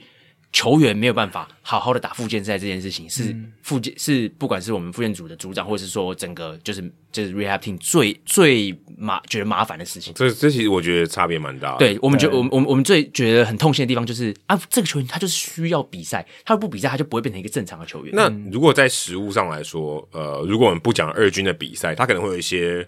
队内赛、虚模拟赛这种在台湾是会出现的嘛？有些，所以很多时候有一些选手就只能打那种比赛，嗯，然后呢去去建立强度，但是复健的整个它是有一个它是 progressive 的嘛，对那你不太可能说就是，就像你看一年除了二军例行赛以外，有多少这种跟战绩无关的比赛，嗯，可能跟 U 十八的那个热身赛，然后跟中华队的热身赛，然后或者是一些无关紧要的比赛，这嗯很少，嗯这可能一个月一场就了不起，哦，但不能组内的，就是队内自己打这种模拟赛但对内对内模拟赛的话，等于就是拉长整个球队的练习时间了。哦，人员上也不够。嗯嗯对啊，对啊，所以所以今天我们明我们今天就是嗯明天昨明天就要比赛了，昨天也比赛，然后今天我还要再安再排嘎一队内场 赛，然后去为了否这些附嗯件球员，而且队内赛的强度跟一般正式比赛还是有还是差还是有啦差，对所以你也没办法说这个球员他因为打了队内赛，然后呢他已经可以投到三局，但不代表他可以正式比赛投到三局，是啊，所以这都是很大的问题。我觉得有一个小故事可以分享是，那时候在美国的时候，我觉得美国的想法就是这样，他们每次就是就是我们那最后一两周吧，球季最后一两周有一个很严重的 heat wave，然后那个可能有到一百一、一百二十，潮哦人那可能快三十五度哎、哦超过可能四十几度热浪是是嗯对，然后北卡有那么热，没有我们去 Kentucky 那时候，嗯，不是更那也没多难啊，对啊，但那时候我不知道为什么九月多九月多，然后哎八九月八月底九月这么多热，所以超热浪啊，极对啊极端的气候，超级热。嗯然后，然后那个什么，那个总教练的想法就是，总教练的想法就是，他就在群组里面发文，然后发文就说，就说，呃，那个请各位选手注意一下自己在外面 expose 的时间，这样子，嗯不要太热了，嗯，然后不要让自己太不舒服了，这样子，嗯注然意嗯后 hydration。对 对对 对，要注意喝水什么之类的。然后呢，那个六点的比赛或是六点半的比赛，我有点忘记，然后可能五点才发巴士，哦，叫大家晚点出发，叫大家晚点出嗯发，强迫你晚点出发这样。是是是然后我那时候就觉得有有点，我那时候觉得、哦就很烦啊，就是前面有很多前置作业要准备，那可能不会要要要有什么 activation 或什么之类嗯的，时间都不够这样子。然后，但是美国想法就是就是，如果你自己知道你自己要干嘛的话，你就你就想办法去去去做调试啊嗯或去者调调试试或去去做。你他要们暖身，在饭店自己暖身，对对，就是你要自己去想办法。但台湾的教练如果是这种四十几度，其实，在二军很常见啊，四十几度 就是每天早练啊、我记得最近之前红一中有反映过这件事情，因为他们在高雄嘛，相对也比较热，更热一点，对啊，就是就是就就就是早对。练俄。军比赛不要打中午的，大家也是会会体力消耗很快，而且这样也容易受伤啊。所以我觉得在美国就很很考验你是不是一个 self motivated 的的人，嗯就是你有没有 self driven，你有没有你你是不是这样子的人？如果你不是的话，那很多时很多大家其实对你就是很放很放任。其实很多人说什么美式跟台湾教育确实真的差很多，但啊不是教育啊，就是训练方式，嗯真的差很多。但就看你适就看你适合哪一种。感觉上，如果帮你做个结论，你觉得可能不是方法上面有差别太大，也许有差，可是心态上面差距比较大。教育文化啦，对那你对啊你那个自我主动性在那边就是比较高嘛哎、。这一整年看下来真的很无力，因为嗯你感觉这些事情都不是你可以解决的事情。当然啊，那你要有耐心，然后去慢慢等待它改变。嗯，但是这种教育程度，你要跟谁聊嘞？你要请谁去介入嘞？嗯或者是说，其实我没有讨论过这种这一种渗入或这种想法的传递是要从上而下，还是从下而是上？啊，但我觉得这个可能也是一个，就时代慢慢变化嘛。嗯这些、呃绿美球员他们也会回来嘛，回嗯来他会带给学弟嘛，那慢慢、他影响现在是一个，对不对？也许一百年后影响的是好几万个，对不对？这个很有可能嘛，整个体制就对啊改整个体变制就了改变了。对啊，但所我目以哎前看到的，我觉得还这些选手回来之后被同化的比较快。对，这个其实我也真想要问你，这因有为可因能哦嗯为我有跟一些以前有访问过旅美球员有聊过天嘛，他们也说，其实来回来台湾以后，也许他们还在巅峰的状态，嗯，但他们回来以后感觉他们会退步、欸，嗯，他即便你说以我的成熟度、我的体能或是我的技术，嗯我应该还在往上，也许我只是。呃，这个原本的球队不要我了，所以我回嗯来台湾了，或者我觉得生涯到一个瓶颈了，嗯，我想家了。可照理来说，他应该还是要在进步的，对，有一个旅美球员也有回已经回台湾了，跟我讲说，他觉得台湾要处理外务真的太多了，嗯，就是台湾好像要处理很多人际关系上面的问题，或者是跟教练之间的关系的问题，或者是很多学弟之间会好像会期望你去带他，那我自己的时间都不够了，我还要去带你，就是你自己要做什么你不晓得吗？啊，还真不晓得。非打球专业的一些外务的分心的事情， 对，所以所以嗯，而且那个竞争性也不够。大家如果今天都跟我差不多，哇，那我真的要拼呢、对啊，所以我才说啊，要怎么样让台湾的竞争竞争力变高？所以我我想到的就是缩编，但是缩编感觉听起来就也不是一个很好的方式，所以我就是这一年其实很多你去你这个是比较极端、极端的方有式戏要很快对而且见效快。的对啦，对对对你说今天我们要经典赛，我们想打赢日本，嗯，唯一的目标，那也许你刚才那个方法搞不好真的有用，两队面互打，一直狂还打，简单点，就是我们不要期望这么高。对啊，这也是一个、啊，我觉得这也是 一个那我我个人是觉得这应该是一个一个世代的人，他被就是换掉之后，对对，就是等下一个世代的球员上来当教练，他变成掌权者的时候，也许会有一些改变。没哎、错。我有一个想法，啊就是我们也有讨论过这件事情，我们是不是应该不要说美国比较好，但我们是不是应该去尝试一下多元的？假如说现在，嗯，你看，你看台湾的教练，其实大部分还是呃，可能日式比较多。嗯那如果是美式的话，他可能就是找那种一个人一个人来当投手教练或什么之类的。有啊，很之多前人有会啊，兄弟就有啊，对，很多人会讨论说我要打造一个日式风格球队，但不会有人说去打造一个美式风格球队。那美式的风格可能就是借由一个人一个人这样子带进来，那个哪有多少影响力？是比较慢啊，对，所以是不是应该其实要送一些教练去美国，嗯，然后未来他才有能力就像当叶接班或叶者总对啊，其实叶军章，大家其实到现在都还有人一直把他去印第安人那段时间的这个执教的过程拿拿出来，当做一个很重要的对关一个一个经历这样子。但我觉得确实也是啊，真的啊他他不是只待一个球季，他是待了四五年这样。但我认为叶总真嗯的确实在防护这端就是像，嗯、他有很很有自己的想法，但是但他我觉得他我觉我觉得他相对尊重，对是是对是对呃对嗯我觉得他相对也也看过那边，而且他在那边待，他是待小联盟嘛，对啊所以他其实看到反而更像是比较偏向养成，而不是我们讲说战术啊、竞技啊对对怎么样这个运筹帷幄。也许那个他在台湾学到了，嗯但他在那边他学到更多是我们讲养成，或是你刚才讲防护啊，不管这些东西，甚至附件的这些知识，这个可能也是我觉得台湾可能跟可能跟国外真的蛮大的一个差距所对啊，在。搞不好趁这节目消消到一下，就是看有没有教练想要做这件事情之类的。现在有些球队他们都是会送教练，诶，去日本，然后去嗯美国去看一下什么。可是我觉得那都是走马看花，走马看花，你因为你你只是去一个月或者是一段几个礼拜这样子，我觉得甚至可能不到嗯月、哦，嗯对啊，甚至不到月啊，啊，就只是去稍微，哎、真的就像你讲走马看花，或哦我者是听稍个微看简报啊看一下，看一下像那个积极海外发展顾问，应该要真的去海外好好的。你怎么知道来一？阵你子怎么知道他不在海 外？他搞不好真的在海外对，啊，搞不好啊，我不在晓得啊公海外面，在基隆屿 附近。对啊，所以我觉得嗯这件事情很很值得做啊，因为我记得我应该是之前来上次节目的时候有讲过，上秀大联盟大联盟的时候有讲过一句话是，我觉得有些对的话要让对的人来讲，哦对啊，这个是真的啊所以。所以所以其哎，实、你现在怎么样？你现在就是对的人哎，对啊对啊，因因为为你有你你有这些经因历，为你现在某种程度上算是 Hido 大联盟的海外顾 问，帮我们去海外看一下，然后再带一些对啊，经你就验回是来，我们唐三藏的， 但你我去可能取经欸的但我。可能是这个这个节目的，但是如果你真的要在职棒里面做到这件事情，就是需要一个总教练有这个、是啊有这个 com 长的人去、是啊去做这件是事情，所以可能选项还真不多。对，啊而且我觉得还是最大，这个可能也是很残酷，就是英文的能力。你啊如果你今天要带一个书童，带一个翻译去，嗯那还那是个还是有差啊，对对不对？那那道个墙啊，对你什么都是要透过翻译，那翻译如果他程度不好，对或者说他对棒球了解或是相关知识相对比较薄弱，哎、我那你吸收度差超多哎、我同事有一个很好的很好的那个选项，就是我们觉得我们觉得志刚神班应该有机会可以做这件事情。哦、嗯，对，对啊但但就就只是一个初步的想法。是啊，可是我相信以后像这样的条件的人会越来越多、金融神拜啊，对啊哎、也许啊，金对融对对神拜，他们都在那边待，过，所以啊对啊，而哎且金融神拜英文超好，那、你觉得这种，你觉得这种人回来台湾，然后他当总教练，一定是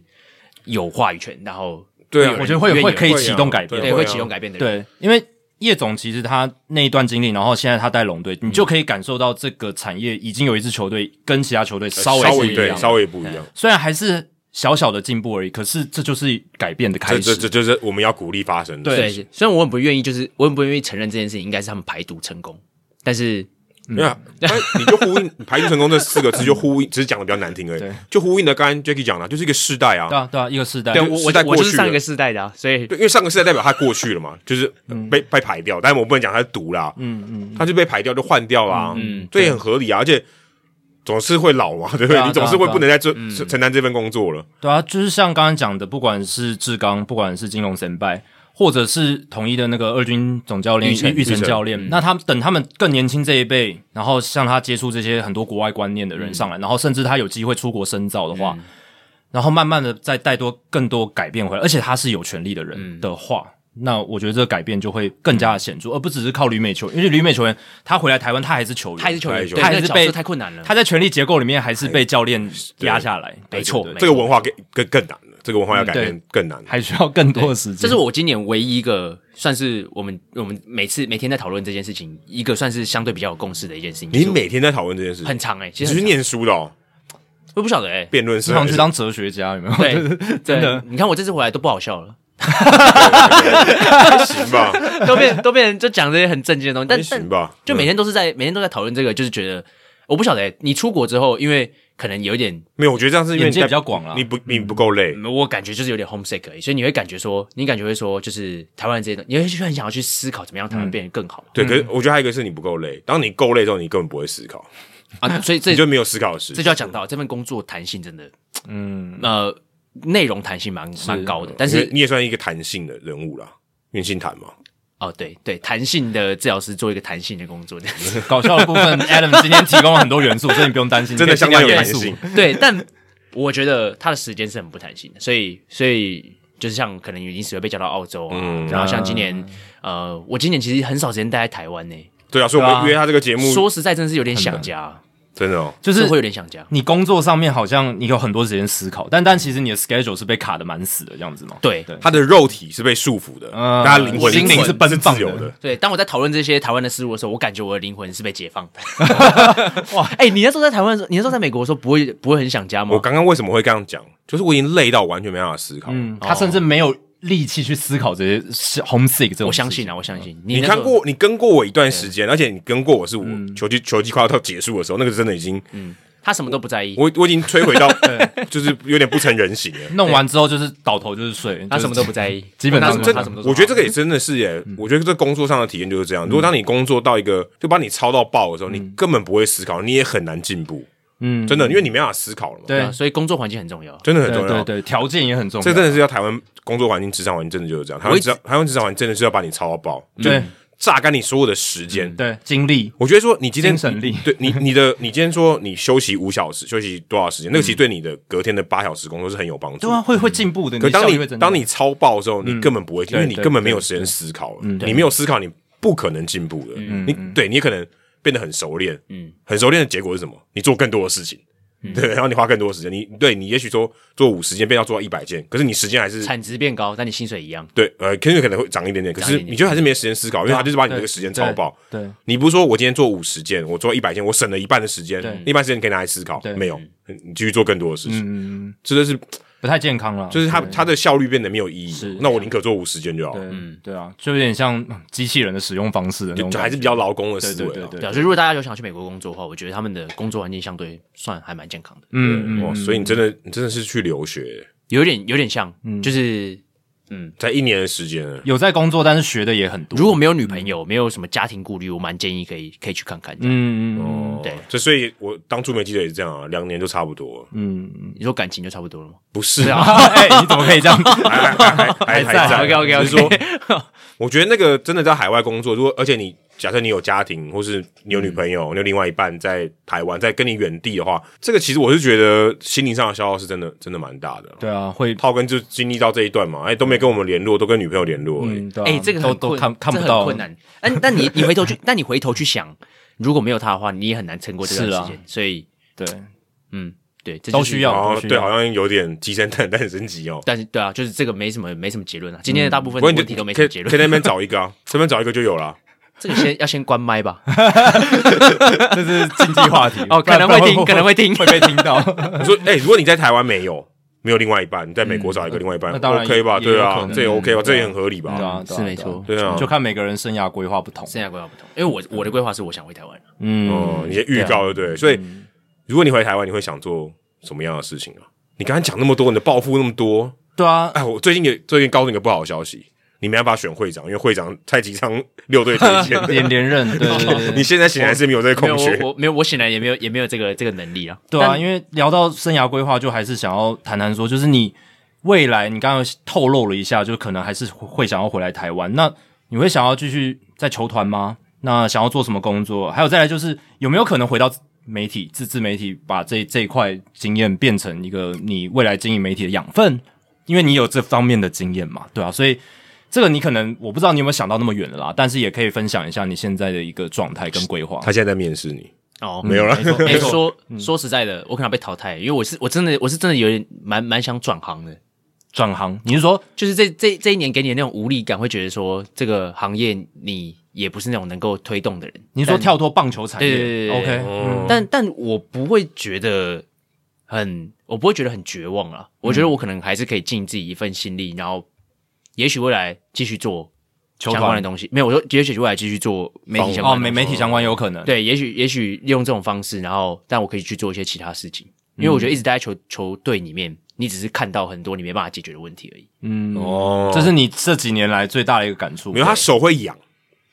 他他看到一直想要问题推动改变，他看到问题他不解决，对他对不对舒服。对对，会一直梗在那边，因为很多人觉得不舒服，很多人跟你一样哦，一看到那些问题哦，但他可以跟问题并存，对他跟问题共存。对对，其实老实说，在这方面，我觉得做媒体是是相对效率好高很多，是因为做媒体那几年反而是我认识最多人的那几年。是啊是啊，就其实在，在这一些认识的人里面，也许就会有人可以去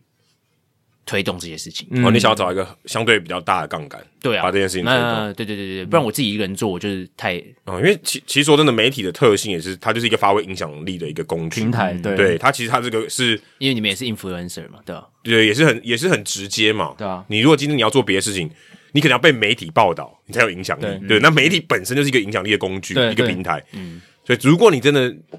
对啊，有有机会学把这些东西学学起来，然后呃，透过媒体的方式传达给更多的嗯人，我觉得这个是真的是台湾的福音呢。欸啊但嗯，但在这做在这之前，可能我还是要先充实自己到是啊，有办法可以去讲更多东西。嗯像我觉得今年回来，我觉得让大家看到一个面向是，也许分享很多，但其实没有什么给大家什么解答。但这就是今年的我，不过这样可很是好你，提供了对，思考啊，这就是我今年的提我。供了思考哦但去年的时候，可能我很多事情讲的斩钉截铁，我觉得我对未来有一些展望或者你怎么现在样。就是达克效应，你现在掉到那个低谷里面。对，但但我觉得这就是现阶段的。也许明年再来上的时候，我是目标就是希望可以解决这些问题，是，或是搞不好有搞不好更多的你有那个位置啊，或对你有那个权利去解决这些问题。也许啊，对啊，所以所以我认为就是还是这段时间还是继续做这件事情，然后呢，直到我认为可以，我没有不喜欢做媒体啊，我其实我那时候我不做媒，我现阶段不做媒体，然后大家都一直问，我上每个节目好像每个人都要问一下为什么不做这件事情的原因，其实只是因为现阶段有更重要的事情要做嘛。嗯就是我，我觉得我没办法兼顾啊，并不是什么球团有限制我或怎么样，我觉得我只是没办法兼顾这么多事情。嗯嗯，哦对嗯啊，专心在其实平常限动为什么来发个在我们社团里面发个文也可以啊？我连我自己线动都很少发。对啊，我说你啊自己都很少，你连私人的都很少。私人都嗯很少，因为根本就也没有什么哎，我觉得有时候你一些有趣的东西，你可以分享给大家啊，就一种很小的东西，跟那无关紧要、跟机密无关的，啊哈，你在那边看到哎什么有趣的，对不对？对，我觉得那种可以分享给大家，第一手有点像分享生活，或是你的真的一很些多人想要去美国工作哎吗？社还团哦真的很多啦，这真的我觉得会啊很多我觉得而且会啊，很多可能听我们节目他是大学生，对啊或是他可能是高中生，嗯他可能对他的职业还没有，或者有一些憧憬，或者他没有嗯很具体的东西。诶，我觉得听到这个是会很很有影响力。好，我们先来设一条那个排队的线，这样子。如果明年我不做的话， 有没有 人要那个？可以啊，而可以且啊，而且 可不可以你刚找到一个不错的你人才？刚刚那几个球员，他们都还是需要翻译啊，这样对啊，这是个没错嗯缺一定会出现。假设你如果里面真的不做，那个缺会出现啊。而且达斯也在我们社团里面嘛，真的有兴趣，我相信有机会的话，有些朋友可以私讯看看，然后我相信达斯应该也乐于分享吧。就如果是你是真的嗯当然有心，或而者你且有有有这种想法的或话，你有他问题的答案，啊，对啊，哦也可以对啊提供达斯想法，不一定是求求于达斯，搞不好你也可以帮助达斯思对考。我很需要，哎、其实我真的觉得，像我们自己做节目，我们也很希望我们没有答案，嗯然后大家有人可以给我们一些其他的思考，嗯也许我们豁然开朗。我觉得这个做节目我就赚到了、对啊如果没有把这个问题或者我的我思考的方式告诉大家，也许我就有一直盲点，我就永远都看不到。没错，嗯对，旁观者清，你把这个问题，你把你的困惑，把你的思考的方式讲出来，有人可以，也许可以给你解答。当然这不一定，但是我你把这东西疑问抛出来，也许你可以得到很多东西。对啊，我其实也很就是自己内心私心希望未来达斯有机会的话，可以回到自媒体圈。我相信这个对我们这个棒球产业的媒体的环境是一个很大很大的冲击啊，它就是会会带来很很多新的视野跟观点，而且。就像刚才 Adam 有聊到的，呃，担任媒体有个好处就是你可以接触到用比较大的杠杆去发挥一些影响力，像我们这个节目，诶、做到第六、第七年，那也很开心被职棒球员工会有看到的机会，然后让我们可以参与到职棒球员工会的活动。我们认识了职棒球员工会的干部啦、一些人啊，然后一些一些成员这样子。那未来如果我们真的想要呃协助推动一些改变，我们也可以变成一个力量的一份子，对吧？这个可能也是或成立一支职棒队，哦，这很难啊那我们干爹可能要够多。对，但职棒球员工会他们是有力量的团体嘛，是啊啊对吧、那他们是可以促成一些改变的，对吧、所以这个也是我觉得能还蛮有趣的啊，可以从做一个讲大联盟的节目，然后到有这样子，诶，可以跟工会的球员一起聊天的这种经哎、验。我真的觉得达斯在在他现在的位置真的太可惜了。他是一个很有理想的人，嗯是啊，而且他也意，愿意做，而且他行动力很强啊、对，他也愿意做，这是很难的。很多人在网络上靠背啊，对不对？嗯没有拿出实际的行动，我们也当然不知道 diss 这些酸民，可是你要真的去做，才知道问题真的在哪。而且你把这些问题带回来也都 OK，对不对？对啊让大家一起来想办法，在大家一起参与，一起去解决嘛。我觉嗯得这个是最重要的。对我会比较少在网络上面抱怨这些事情啊，因为就是觉得也、欸没有你的抱怨，不是抱怨，是疑问。你对的很多是疑问啊的，是问号。 ，why？对嗯，对，那很多人是问为什么我们一直输，对不对？嗯他没有，他就是觉得不爽，怎么打那么烂，对不对？嗯他发泄那是发泄情对绪，，嗯，我就很酸，对不对？我们台湾都是做不起来，怎么样都做不起来，嗯也有时候也不是这样子而已。对啊，需要一些解决问题的人，然后需要一些可以解决这些问题的人，这样、而且你比我们年轻人，你还有机会，对啊不对？你时间还很长，动能很强啊。对嗯啊，是没错了。就是可能当做这份工作，不只是球员，你自己也要 self driven，你要你也要有一些动力，你要一直有在前进这样子。那这不用不用怀疑，你绝对有。对啊，呃，其实我我我想要分享那个，我们今年那个我老板跟我分享一句话，我觉得很适用所有球员，跟不管现在在求职或怎么样的的人，嗯，他他在春训的时候跟我讲，我我就跟他讲说，哎、我觉得我们这几个选手很不错，我我进来几个月看到他们改变，他们进步蛮多的。哦，你才几个月就春训而已呢，哎、因为因为其实可能就是我可我那时候可能自以为觉得说哦，我因为我们都有在每天帮他们就是导向正确的方向啊，指责他们就不是不要讲指责好了，就讲嗯说指导指指导导他们应该要做怎么样正确的事情。所以我就说，我觉得我看到他们一些进步，嗯，不要说什么多大进步，但是我觉得他们有在进步。感嗯觉到对，啊、我觉得台，我觉得，我觉得我们也很喜欢，就是我们，我们可能会因为这些小事情满足，但其实，是是其实我老板根本就不屑，嗯，他说：“他说，他说，No one is here waiting for you to improve or being better。嗯，没有人在这边等你，不会，也不会有人就是在那边等你变得更好，或者是对就是等你变得进步多少这样子。”他说：“他说，就是 We send you to the affiliate you should be 嗯， where you should be 他。”他说这些选手他们都是你做到什么样的程度，你自然就被分分分配到那个成绩。所以今天也是，我觉得我每一年的的能力，然后我我我能做的事情就只有让自己变得更好，你才有办法去更好的位置，去更好的地方。嗯所以更高的 affiliate 去对，所以你你去抱怨或怎么样，或者其实没什么没什么意义啊， 增进自己对啊，没什么没什么太大、太大意义。就其实老实说，你就是想办法让让自己变得更好。我我觉得我未来一年的目标，你们刚刚问一年的目标，我觉得这目一年目标就是再想办法再多学一点东西。嗯嗯，尤其多学一点东西，未来你想要做什么，你的空间的自由度会变得比较大一点。嗯不要说你今天再做一年，然后你没什么进步，然后回来就算做自媒体，那你也只是分享一些很多疑问给大家，那倒不如回来带着告诉带着回嗯答，带着解带着答。解答回来这样子。嗯啊。第二年都有那种二年级生症候群嘛，你应该会更哎痛苦，嗯对呢，哎、对我对觉对得对会，因为对，你可能找不到答案，你会更痛苦，因为你的疑问一直卡在那里。这有是有可能的、哦，是有可能的嗯可能更 struggle、对，这个你可能也要对啊做一点心理准备。不过你刚才你主管讲那个，其实套用在你自己的职涯上也是啊。我觉得通常在每一个人的职涯上面都是因这为样子、啊。你说你现在你当时在 Pirate City，你现在就应该在那里耶，你不是在威权龙了，嗯嗯，对不对？因为你有英文能嗯力，而且你有足够经验，对，所以你也到了你要去你该去的地方，嗯嗯，对啊，你有足够的好奇心跟野心，带领你到嗯嗯 Pirate City 对对，对，然后当然你就是也有这个实力，可能让别人能能够放心的推荐没你错这样子。是我没我相错我相对嗯信我相信那个。不要讲，我相信，因为我我相信我知道那个我的同事应该当初真的帮助我蛮多，就进到这个，你可以在那边感谢他、啊，对啊，可以啊，就是就是我学长他应该是真的帮助我蛮多可的，以点名啊，哎、而且啊，你可以直接讲没他有名字。就直接叫他来上节目这样子，也我觉得可以你啊们应该要约他啊、可以啊，我们之前有约过，其实我觉得应该蛮多人知道这个你人。在这边约他，好，郑红燕来吧。直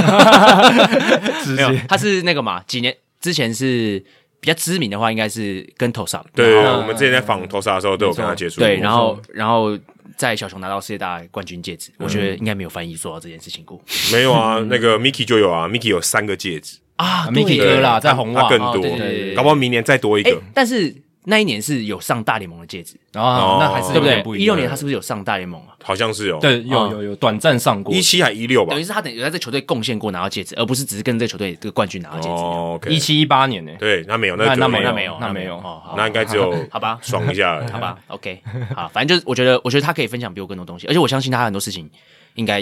有比较多解答。对，其实很多刚刚聊天的内容也都是跟他聊的，就是、哦，嗯对啊，所以那可能带了一样的问题来， 哎、其实但我们两个很常会有意见分歧耶，哦其实我们两个就很常会有不同的想法这样是嗯子。是是但我觉得就是这样激荡啊，人家不是说那个什么人格分析，那个什么 ISTJ 还是什么之类的 MBTI MBTI 哦现 MBTI 在什最么最的。红这个，对对对，那个我觉得我我测出来是一嘛，我也觉得我是一啊，因为我觉得我在跟别人聊天的过程中才会哦更了解自己、第一个是 E 跟 I 啦，嗯对对对对，就是那叫什么？就是嗯外向、外向跟内向对对对对对，对啊，所以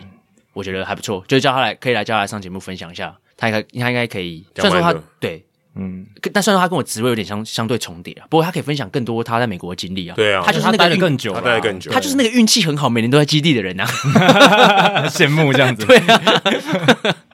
好，那今天真的非常感谢达斯来到 Hero 大联盟啊。那希望有刺激到大家，就是我们刚才在访谈过程中，其实我们都是以达斯这一年多、两年多他的一些工作经验为引子，但其实我们点出的是一些产业可以进步的方向，一些达斯目前还找不到答案的问题。那如果听众朋友你听完之后，你有什么样的想法，或者是你有一些，诶，搞不好你有一些你早就想过的一些解答、或者一些建议，诶，也可以提供给达斯，或是直接在社团上分享出来，让大家一起来做讨论。那当然，如果你是就像我们刚刚有提到的高中生、大学生，然后你很憧憬在美国职棒球团工作的话，当然我相信达斯也很不吝于分享他的工作经验，他的一些求职的经验。那相信呃大家都能从这一次的访谈当中有所收获，所以还是最后要非常非常感谢达斯再次回到 Hit 大联盟，好，谢谢大家，希望你未来还有更多机会继续蝉联冠军，保每重年都要回来，每年都要回来每年都要像回回来。娘家、欸，对对对对对。好，接下来来解答这一集的冷知识哦。那刚才问到的就是邱信守是韩国出生的大联盟球员史上 WR 值最高的嘛，就是三十四点六三。那我刚刚问大家就是第二名是谁啊？你刚刚猜朴赞浩还是猜柳贤镇？朴赞浩朴赞浩、欸其实很接近啊，朴赞浩是哦不第是三名，对，第二名是柳贤镇。啊，对，柳贤镇呢，他是二十点零九，目前看到的数字，哇，但哦那累积蛮多的，蛮多的啊。他十年二十点零九啊，普赞号是十九点九三，其实非常接近，这几乎在误差范围里几乎面对。但是普赞号他打了十七年，所以柳贤镇十年就有二十点零九 WR 值，是效率来讲比普赞号好好很多。多哎，对，因为普赞浩其实到生涯中后期，他根本没有在累积 WR 值，他就只是在投球而已。哦，他他对于、哦他可能还不不要投，不要投，对恐怕伤害比较少。其实他从二零零三年之后吧，他从二零零三年起，他基本上就是替补级球员。他从二零零三年到二零一零年这个八年的时间，他只累积了零点五的 WR 值，哦还有还是正的，还是正的，但是有很多年份是负的，嗯，呃，有一直正负抵消。他其实就是一个替补级球员，他那个时候就是防御率四五啦，然后就是吃个局数这样子，跟他生涯前期在道奇是真的很强的投手已经不太一样了，对吧、那柳贤镇比较不一样，柳贤镇就是，嗯，他其实只要在场上投球，他的表现都蛮好的蛮好，他只要是健康都很好。他甚至三项奖票选有拿过第三跟第二名嘛，然后他的控球是真的非常的杰出，也有入选过明星赛，所以他只要呃没有贡献的时候，他就是没有上场，没错，至少不会负的。对，没错没错，所以他的致命伤是伤病啊，嗯伤病。那朴赞浩就是呃，有好多年，他虽然累积了很多的投球局数，但好多年其实对球队没有太大的一个正面贡献。嗯，那第四名就是金合成，金合成已经很快了，已经快要到十三了，十二点八八。金炳贤十点五九排在第五名，对，这是前五名的部分，嗯，对啊，所以以上给大家参考啦。邱信守他确实是韩国出生，在大联盟比赛球员里面非常非常杰出的。我看了一下，陈伟英是八点三，王建民十二点五，哦，加起来差不多等于刘贤正，没错，现在王建民大概就跟金合成目前累积的 WR 值差不多，差不多。就金合成再多打一年就超过了，真的，你就知道金合成其实金合成绝大部分的 WR 值也是在今年打出来的对。啊吧、虽然头补头头打不太能比啊，但是你就可以大概可以有一个概念了。有个概念，对，没错。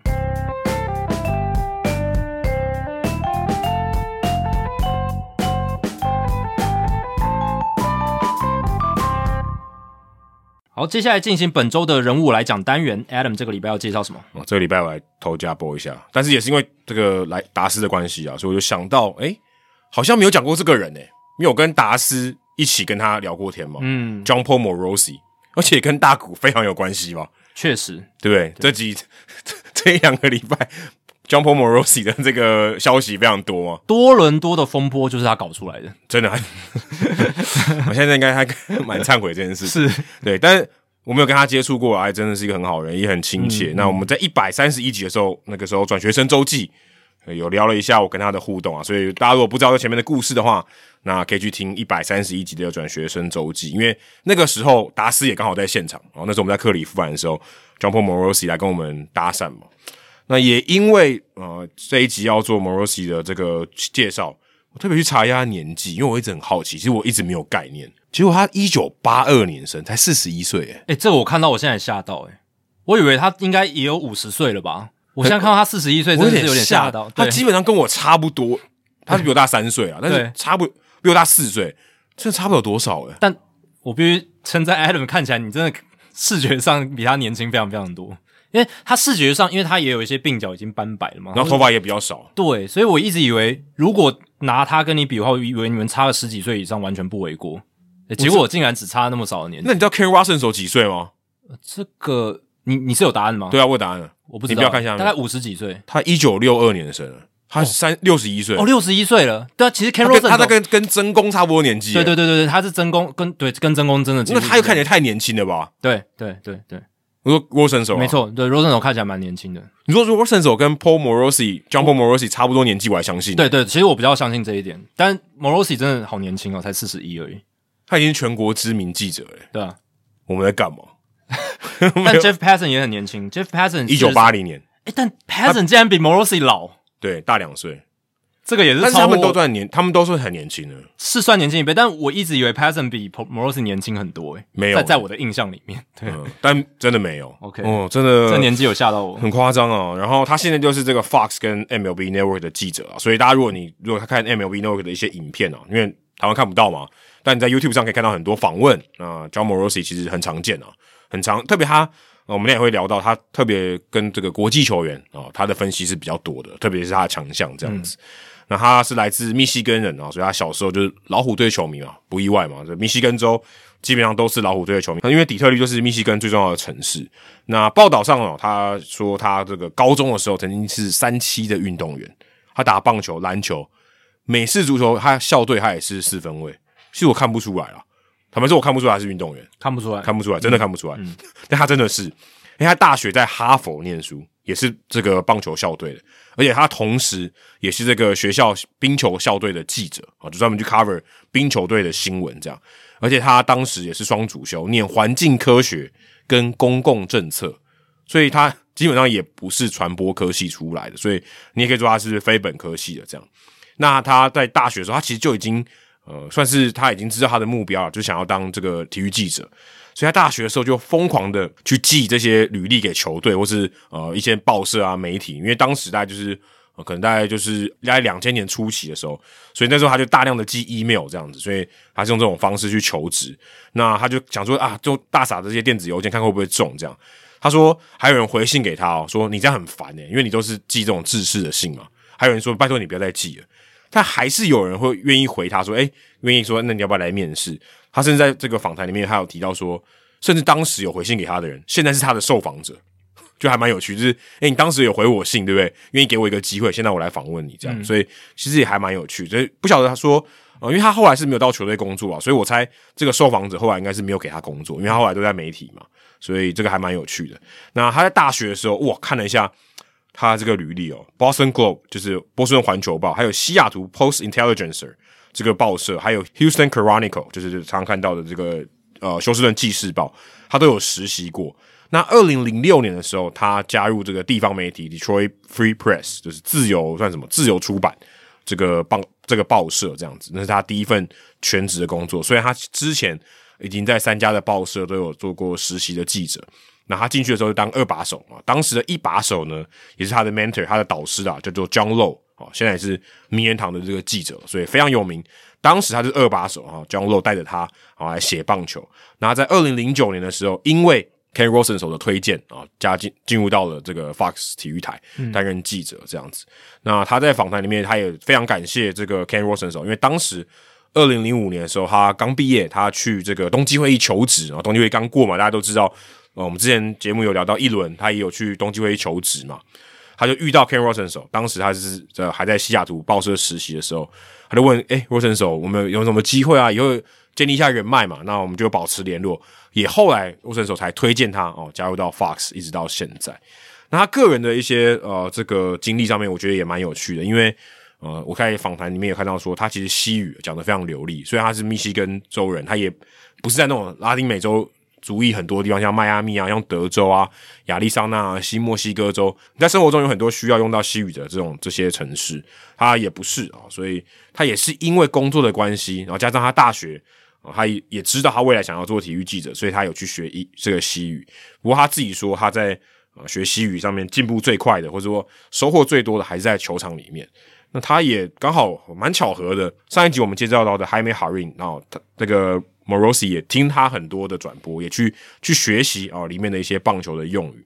那他也用西语哦访问过 Albert Pujols 啊、Miguel Cabrera 这些人，所以他其实的西语他是有一定的能力。不过他自己说他在早期哦刚开始用西语访问的时候，他其实犯了很多错。那球员啊，或是呃其他的哦这些以西语为母语的这些媒体从业人员都会给他建议。那现在呢，他已经可以很完整的、很流利的在转播中哦使用西语访问，所以如果有机会或是有需求的话，呃可能因为我们上他常常 Morosi 是场边记者嘛，他真的有需要说啊，今天是呃需要用西语转播、西语访问的时候，他真的可以用西语来问啊、球员问题的。那也因为他会这个双语的这个算是沟通啦，就是有这样的技能，而且他也会一点点中文嘛。其实我们在一百三十一集的时候有聊到，他小孩的保姆是来自台湾，所以他也跟保姆啊学了一点中文，所以他其实呃在语言上面是蛮有天分的。我相信他应该也有学一些其他的语言啦。那也因为他有这种语言的算一个特长吧，那他就感觉让自己有一点使命感哦。就是你看，我们刚才讲到说，国际球员现在 MLB Network 基本上都会问他啊，就是等于是他们有点像指定的这个专家这样子，所以他在推广这些国际棒球的这些事物上面，他是更有热情。像如果我没记错，之前十二强就是泰勒·曼跟他去播报嘛，对，那就是他，诶、他会去参与比较多，相较起像啊、呃其他的一些主播球评，他会更多是在国际的舞台上面去展现他的能力，因为他的语言能力加上他也年轻，然、后他也算是口条真的蛮好的。以记者的角度来讲，他真的算是啊、呃比较多才多艺，像 Jeff Passan、k a r o l 选手，可能给人家的语言天才或是语言的这种常才的这种印象没有那么高。对啊那 Morosi 他就是有这种就有这种特性。因为那一块呃 WBC 办的东西，或者是国际棒球员的这些东西，真的在大联盟这些一线的主流记者里面 cover 的真的很少。很少老老实讲，按比例来看，真的极少极少。那都是一些像 Morosi 这种有语言能力的，然后可能那个国家的有英语能力的记者在 cover 这些事嗯像情。韩国就是 Jerry Kim，对啊，对对对。那在美国那边的话，那 Morosi 他有这样的能力，那这一块也比较比较没有被 cover，、所以他可以去呃占有一个位置，也比较容易的可以呃报道出很多独家的东西。对，而且我在昨昨天在做这个功课嘛，然后我前天我们不是去球员工会座谈嘛，没错然后之前先到了，然后我就遇到 h i o 大联盟的听众，他就问我说：“诶，他也想要做这个英语转播，因为我们他知道我们之前有做英语转播嘛，嗯对今年我还有去 WBSC 的一些英语转播的一些任务这样子。那他就来聊一下说：诶，如果未来想要从事这样的行业，他我有没有什么建议这样？然后他现在也在新闻所读书这样，所以他也算是呃相关的，应该是传播所啦，传播相关科系。”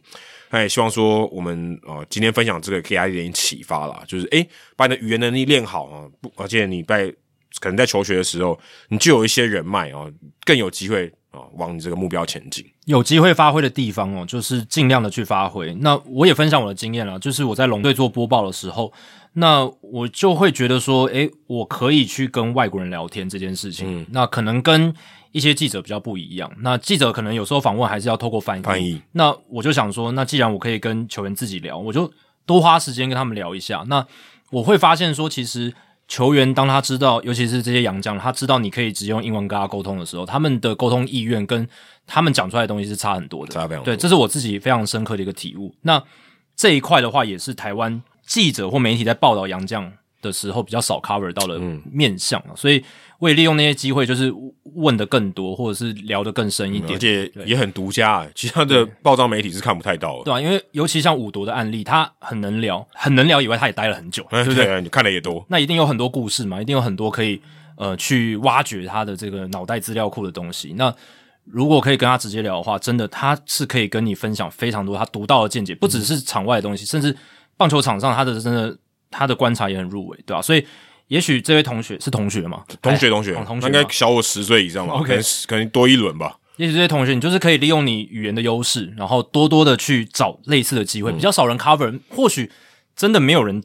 知道，或者是他名气真的很小，但是你如果能跟他直接深聊，嗯，然后能够去运用这样子的优势的话，我相信，呃，多做那一定会有人看到你的优势在哪里，你的 niche 在哪里。你看，我们今天访问浩根，浩根就是这样啊，对啊对不对对啊？防护员，但他英文讲的不错，他可以当翻译，他可以提供防护员的一些相关的这些技术，没错，所以我觉得这个都是大家呃，也不是说一定要什么多才多艺，但是你运用你有的长才，对对结合起来，这很重要。你你有一个很好，你有两个，你可以创造出更好的优势哦，就跟大股二刀流一样啊。嗯、但把我们自己比喻成大股，然后有点恬不知耻，太僭越对了，，太僭越。但是我说概念是类似，但他的那个难多了，好当吧然？他的那个难多了。那数据单元，哦，你这个题目从哪里来的啊？呃，之前累积的啦，哦，然之后前累积的、哦，就像你一样，就像你那个人物来讲，有时候也会存一些嘛，对对对对。可是我想说，哎、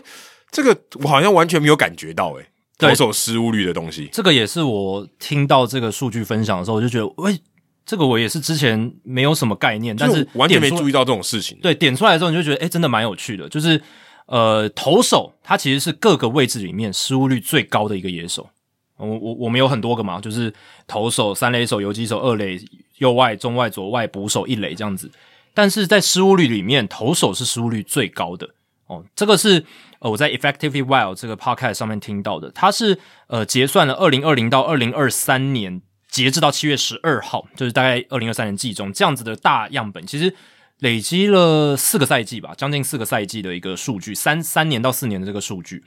那他就就有去统计说，发现其实，在失误率上面，联盟整体的失误率是百分之一点五，就是你用失误去除以守备机会是百分之一点五，平均每一百次守备机会，大联盟球员只会发生一到两次的失误。但是在区分不同野手的情况之下，投手的失误率是百分之五点一，比平均值一点五差多很多欸诶、所以代表说，球如果打到投手有守备机会，有二十分之一的机会会失误，没错，然后比一般平均值大概大概三倍以上的发生几率，哦，那还蛮高的、欸很，高很高。所二以十分之一其实蛮高的、欸这个我觉得也蛮有趣，因为投手其实我们都知道，他们有时候赛前会做那个 PFP 嘛，哦，对对对，就是投手的防守练习、呃，pitchers fielding practice。 practice，没错没错。那 PFP 感觉好像 PRP 的兄弟， PF 他他们都会讲 PFP， PFP 对对，然后。当然就是处理一些什么触及球啦，然后点很前面的啦，或对者是他们通常就对那个投手教练或是守备教练都只用抛的，，对啊，不让你知道会往哪边抛，你要有那个急速的反应。但或许吧，是因为嗯，投手他要下球，可能有多一些身体移动，而且他平常真的在跟一般野手比较的话，他主要大部分的投球都还是就是投球动作嘛，嗯，他防守动作他要做的话，他出现的频率是比较低的，相对来讲比较很嗯低，其实很低哦。一场比赛可能投手球一个都没有啊，有可能没有对，蛮常见没有的。对啊，所以我觉得有可能是这样子的因素啦。那第二容易发生失误的失误率，呃，第二高的是三垒手，百分之四，也是高出平均值蛮多的。对，三垒如果是右打者，真的，可是这样讲起来，一垒手应该要失误哦。可是，一垒手守备机会其实多很多，对对对，那因为三垒是 hard corner 嘛，嗯然后他那边球都非常强劲。那呃，失误的话，主要还是看你会不会就是不小心没接好啦，或者是传偏这种，嗯，它跟范围比较没有什么比较没有关系对，比较没有关系，所以大家也要考虑这一点。那因为哈空人打的球都很强，那真的是，而且加上他对角长传又比较远，嗯，所以这样想你就觉得他失误率是合理，失误率高是合理的，难度就是比较高。接球难度高，然后你要传又比较我觉得远，这样讲起来，游击手难度要更高才对哦。对，但游击手就是第三名啊，嗯，他的失误率百分之二点八，就是在三垒手之因为下。游击手讲求的是范围，对对对对对，范围更重要。那你偶尔发生失误，好像也还好。还好对对对，然后再来就是二垒手一点八的 percent，就是会发生失误，这就越来越接近平均值了。那低于就是失误率低于平均值的，就是比较不容易发生失误的位置，就是当然外野嘛，右外野、左外野，然后中外野是很低，右外野、左外野都是百分之一点四，然后中外野百分之一哦，都是呃比较低。那中外野最低也合理，中外野都是防守最好的外野手，然后捕手百分之零点七哦，这是呃就是第二低的，蛮低，因为不易还算啊。最低最低的就是一垒手，嗯一垒手的失误率百分之零点六，我觉得这绝对是跟他传球机会少有很大的关系。对啊，一方面少，而且真的他你那个分母会大很多，因为每个手背机会传到一垒之后没错就算了。对，都算他的，对对对。比如说你今天是跟三垒一样，就是你都没有接球，嗯嗯，呃，没有去接这个那一手传过来的球，你就只有处理的话，那可能他也蛮高的。对，那一垒手这边大部分都是接球失误嘛，对，这是你很好去想象，因为他一直大量接球，嗯对对对，可是他传球次数少，对不对？很很很很很罕见。那其实有很多失误都是传球失误啦，嗯对啊、很多失误都是传球失误，对，所以这样想的话，你就会合理知道说为什么一垒手的失误率真的是所有位置里面最低的。那还有一点就是这个他把这个传球失误拉出来，然后跟总失误来做一个比例的话，哦对你就可以清楚知道哪一些位置它最容易发生传球失误。所以如果有传球失误以外的，就是接球或是 fielding，对对对，就是 fielding errors，对接接球失误为主。那在所有的位置里面，传球失误比占总失误比比例最高的就是投手，七乘七二哦，等于说他们几乎是每五次就每五次失误就有四次是传球失误啦。啊，这也合理啊，因为其实我想不到另外一次是什么、欸，啊就没有漏就漏接，漏接啊，漏接啊，就是比如说打了很软弱的滚地球，然后你你下去，然后球弹起来打到你的手啊腕之类，弹开之哦你类应的，该接到，但你没有接到，对，但这个比例真的比较少了，主要还其是实还拿蛮高的、比我想象中高诶、哦，你说这种接球失误占对啊，百很分之二因为很十，很少见嘛，对啊通常都你可能干脆就不处理了，那投手传球失误常常就是那种他有时候牵制有没有？对哦哦，传传出爆爆传爆头，对，不过他下球处理，然后常常对没有站稳乱传，很急，对，重心都还没站好，然后这种比较多跌倒，然后传爆，可是这种就算传球失误，就不算 fielding error，了，对，这是传球失误，对，所以其实投手他不只是呃整体失误率高哦，他有大部分的失误都是传球失误，然后再来传球失误比例第二高的是捕手，呃也合理啊，因为捕手他就是要传那个中间嘛，就是呃如果要盗垒阻杀的话，他传二垒，那如果传短了，那个都会继承传球失误，所以捕手大部分的失误集中在就是传球，大概六成的比例，六成一二。然后再来就是三垒手、游击手，五乘一的比例都是传球失误，大概一半一半。所以三垒游击这一边，他们有一半的球是接球失误，有一半的球是传球失误这样子。然后二垒手是四乘二二，哦，四乘二二。所以因为二垒离一垒距离比较近嘛，他离二垒也比较近，他传球球线比较短，所以他传球失误的比例就比较少一点，好像也合理。嗯，对。然后外野的部分的话，传球失误就比较少，因为外野大部分是在接球嘛。嗯，那右外野。这个比例比我想象中高很多、欸，右外野的传球失误比是三乘五八，然后左外野三乘，中外野两乘五八，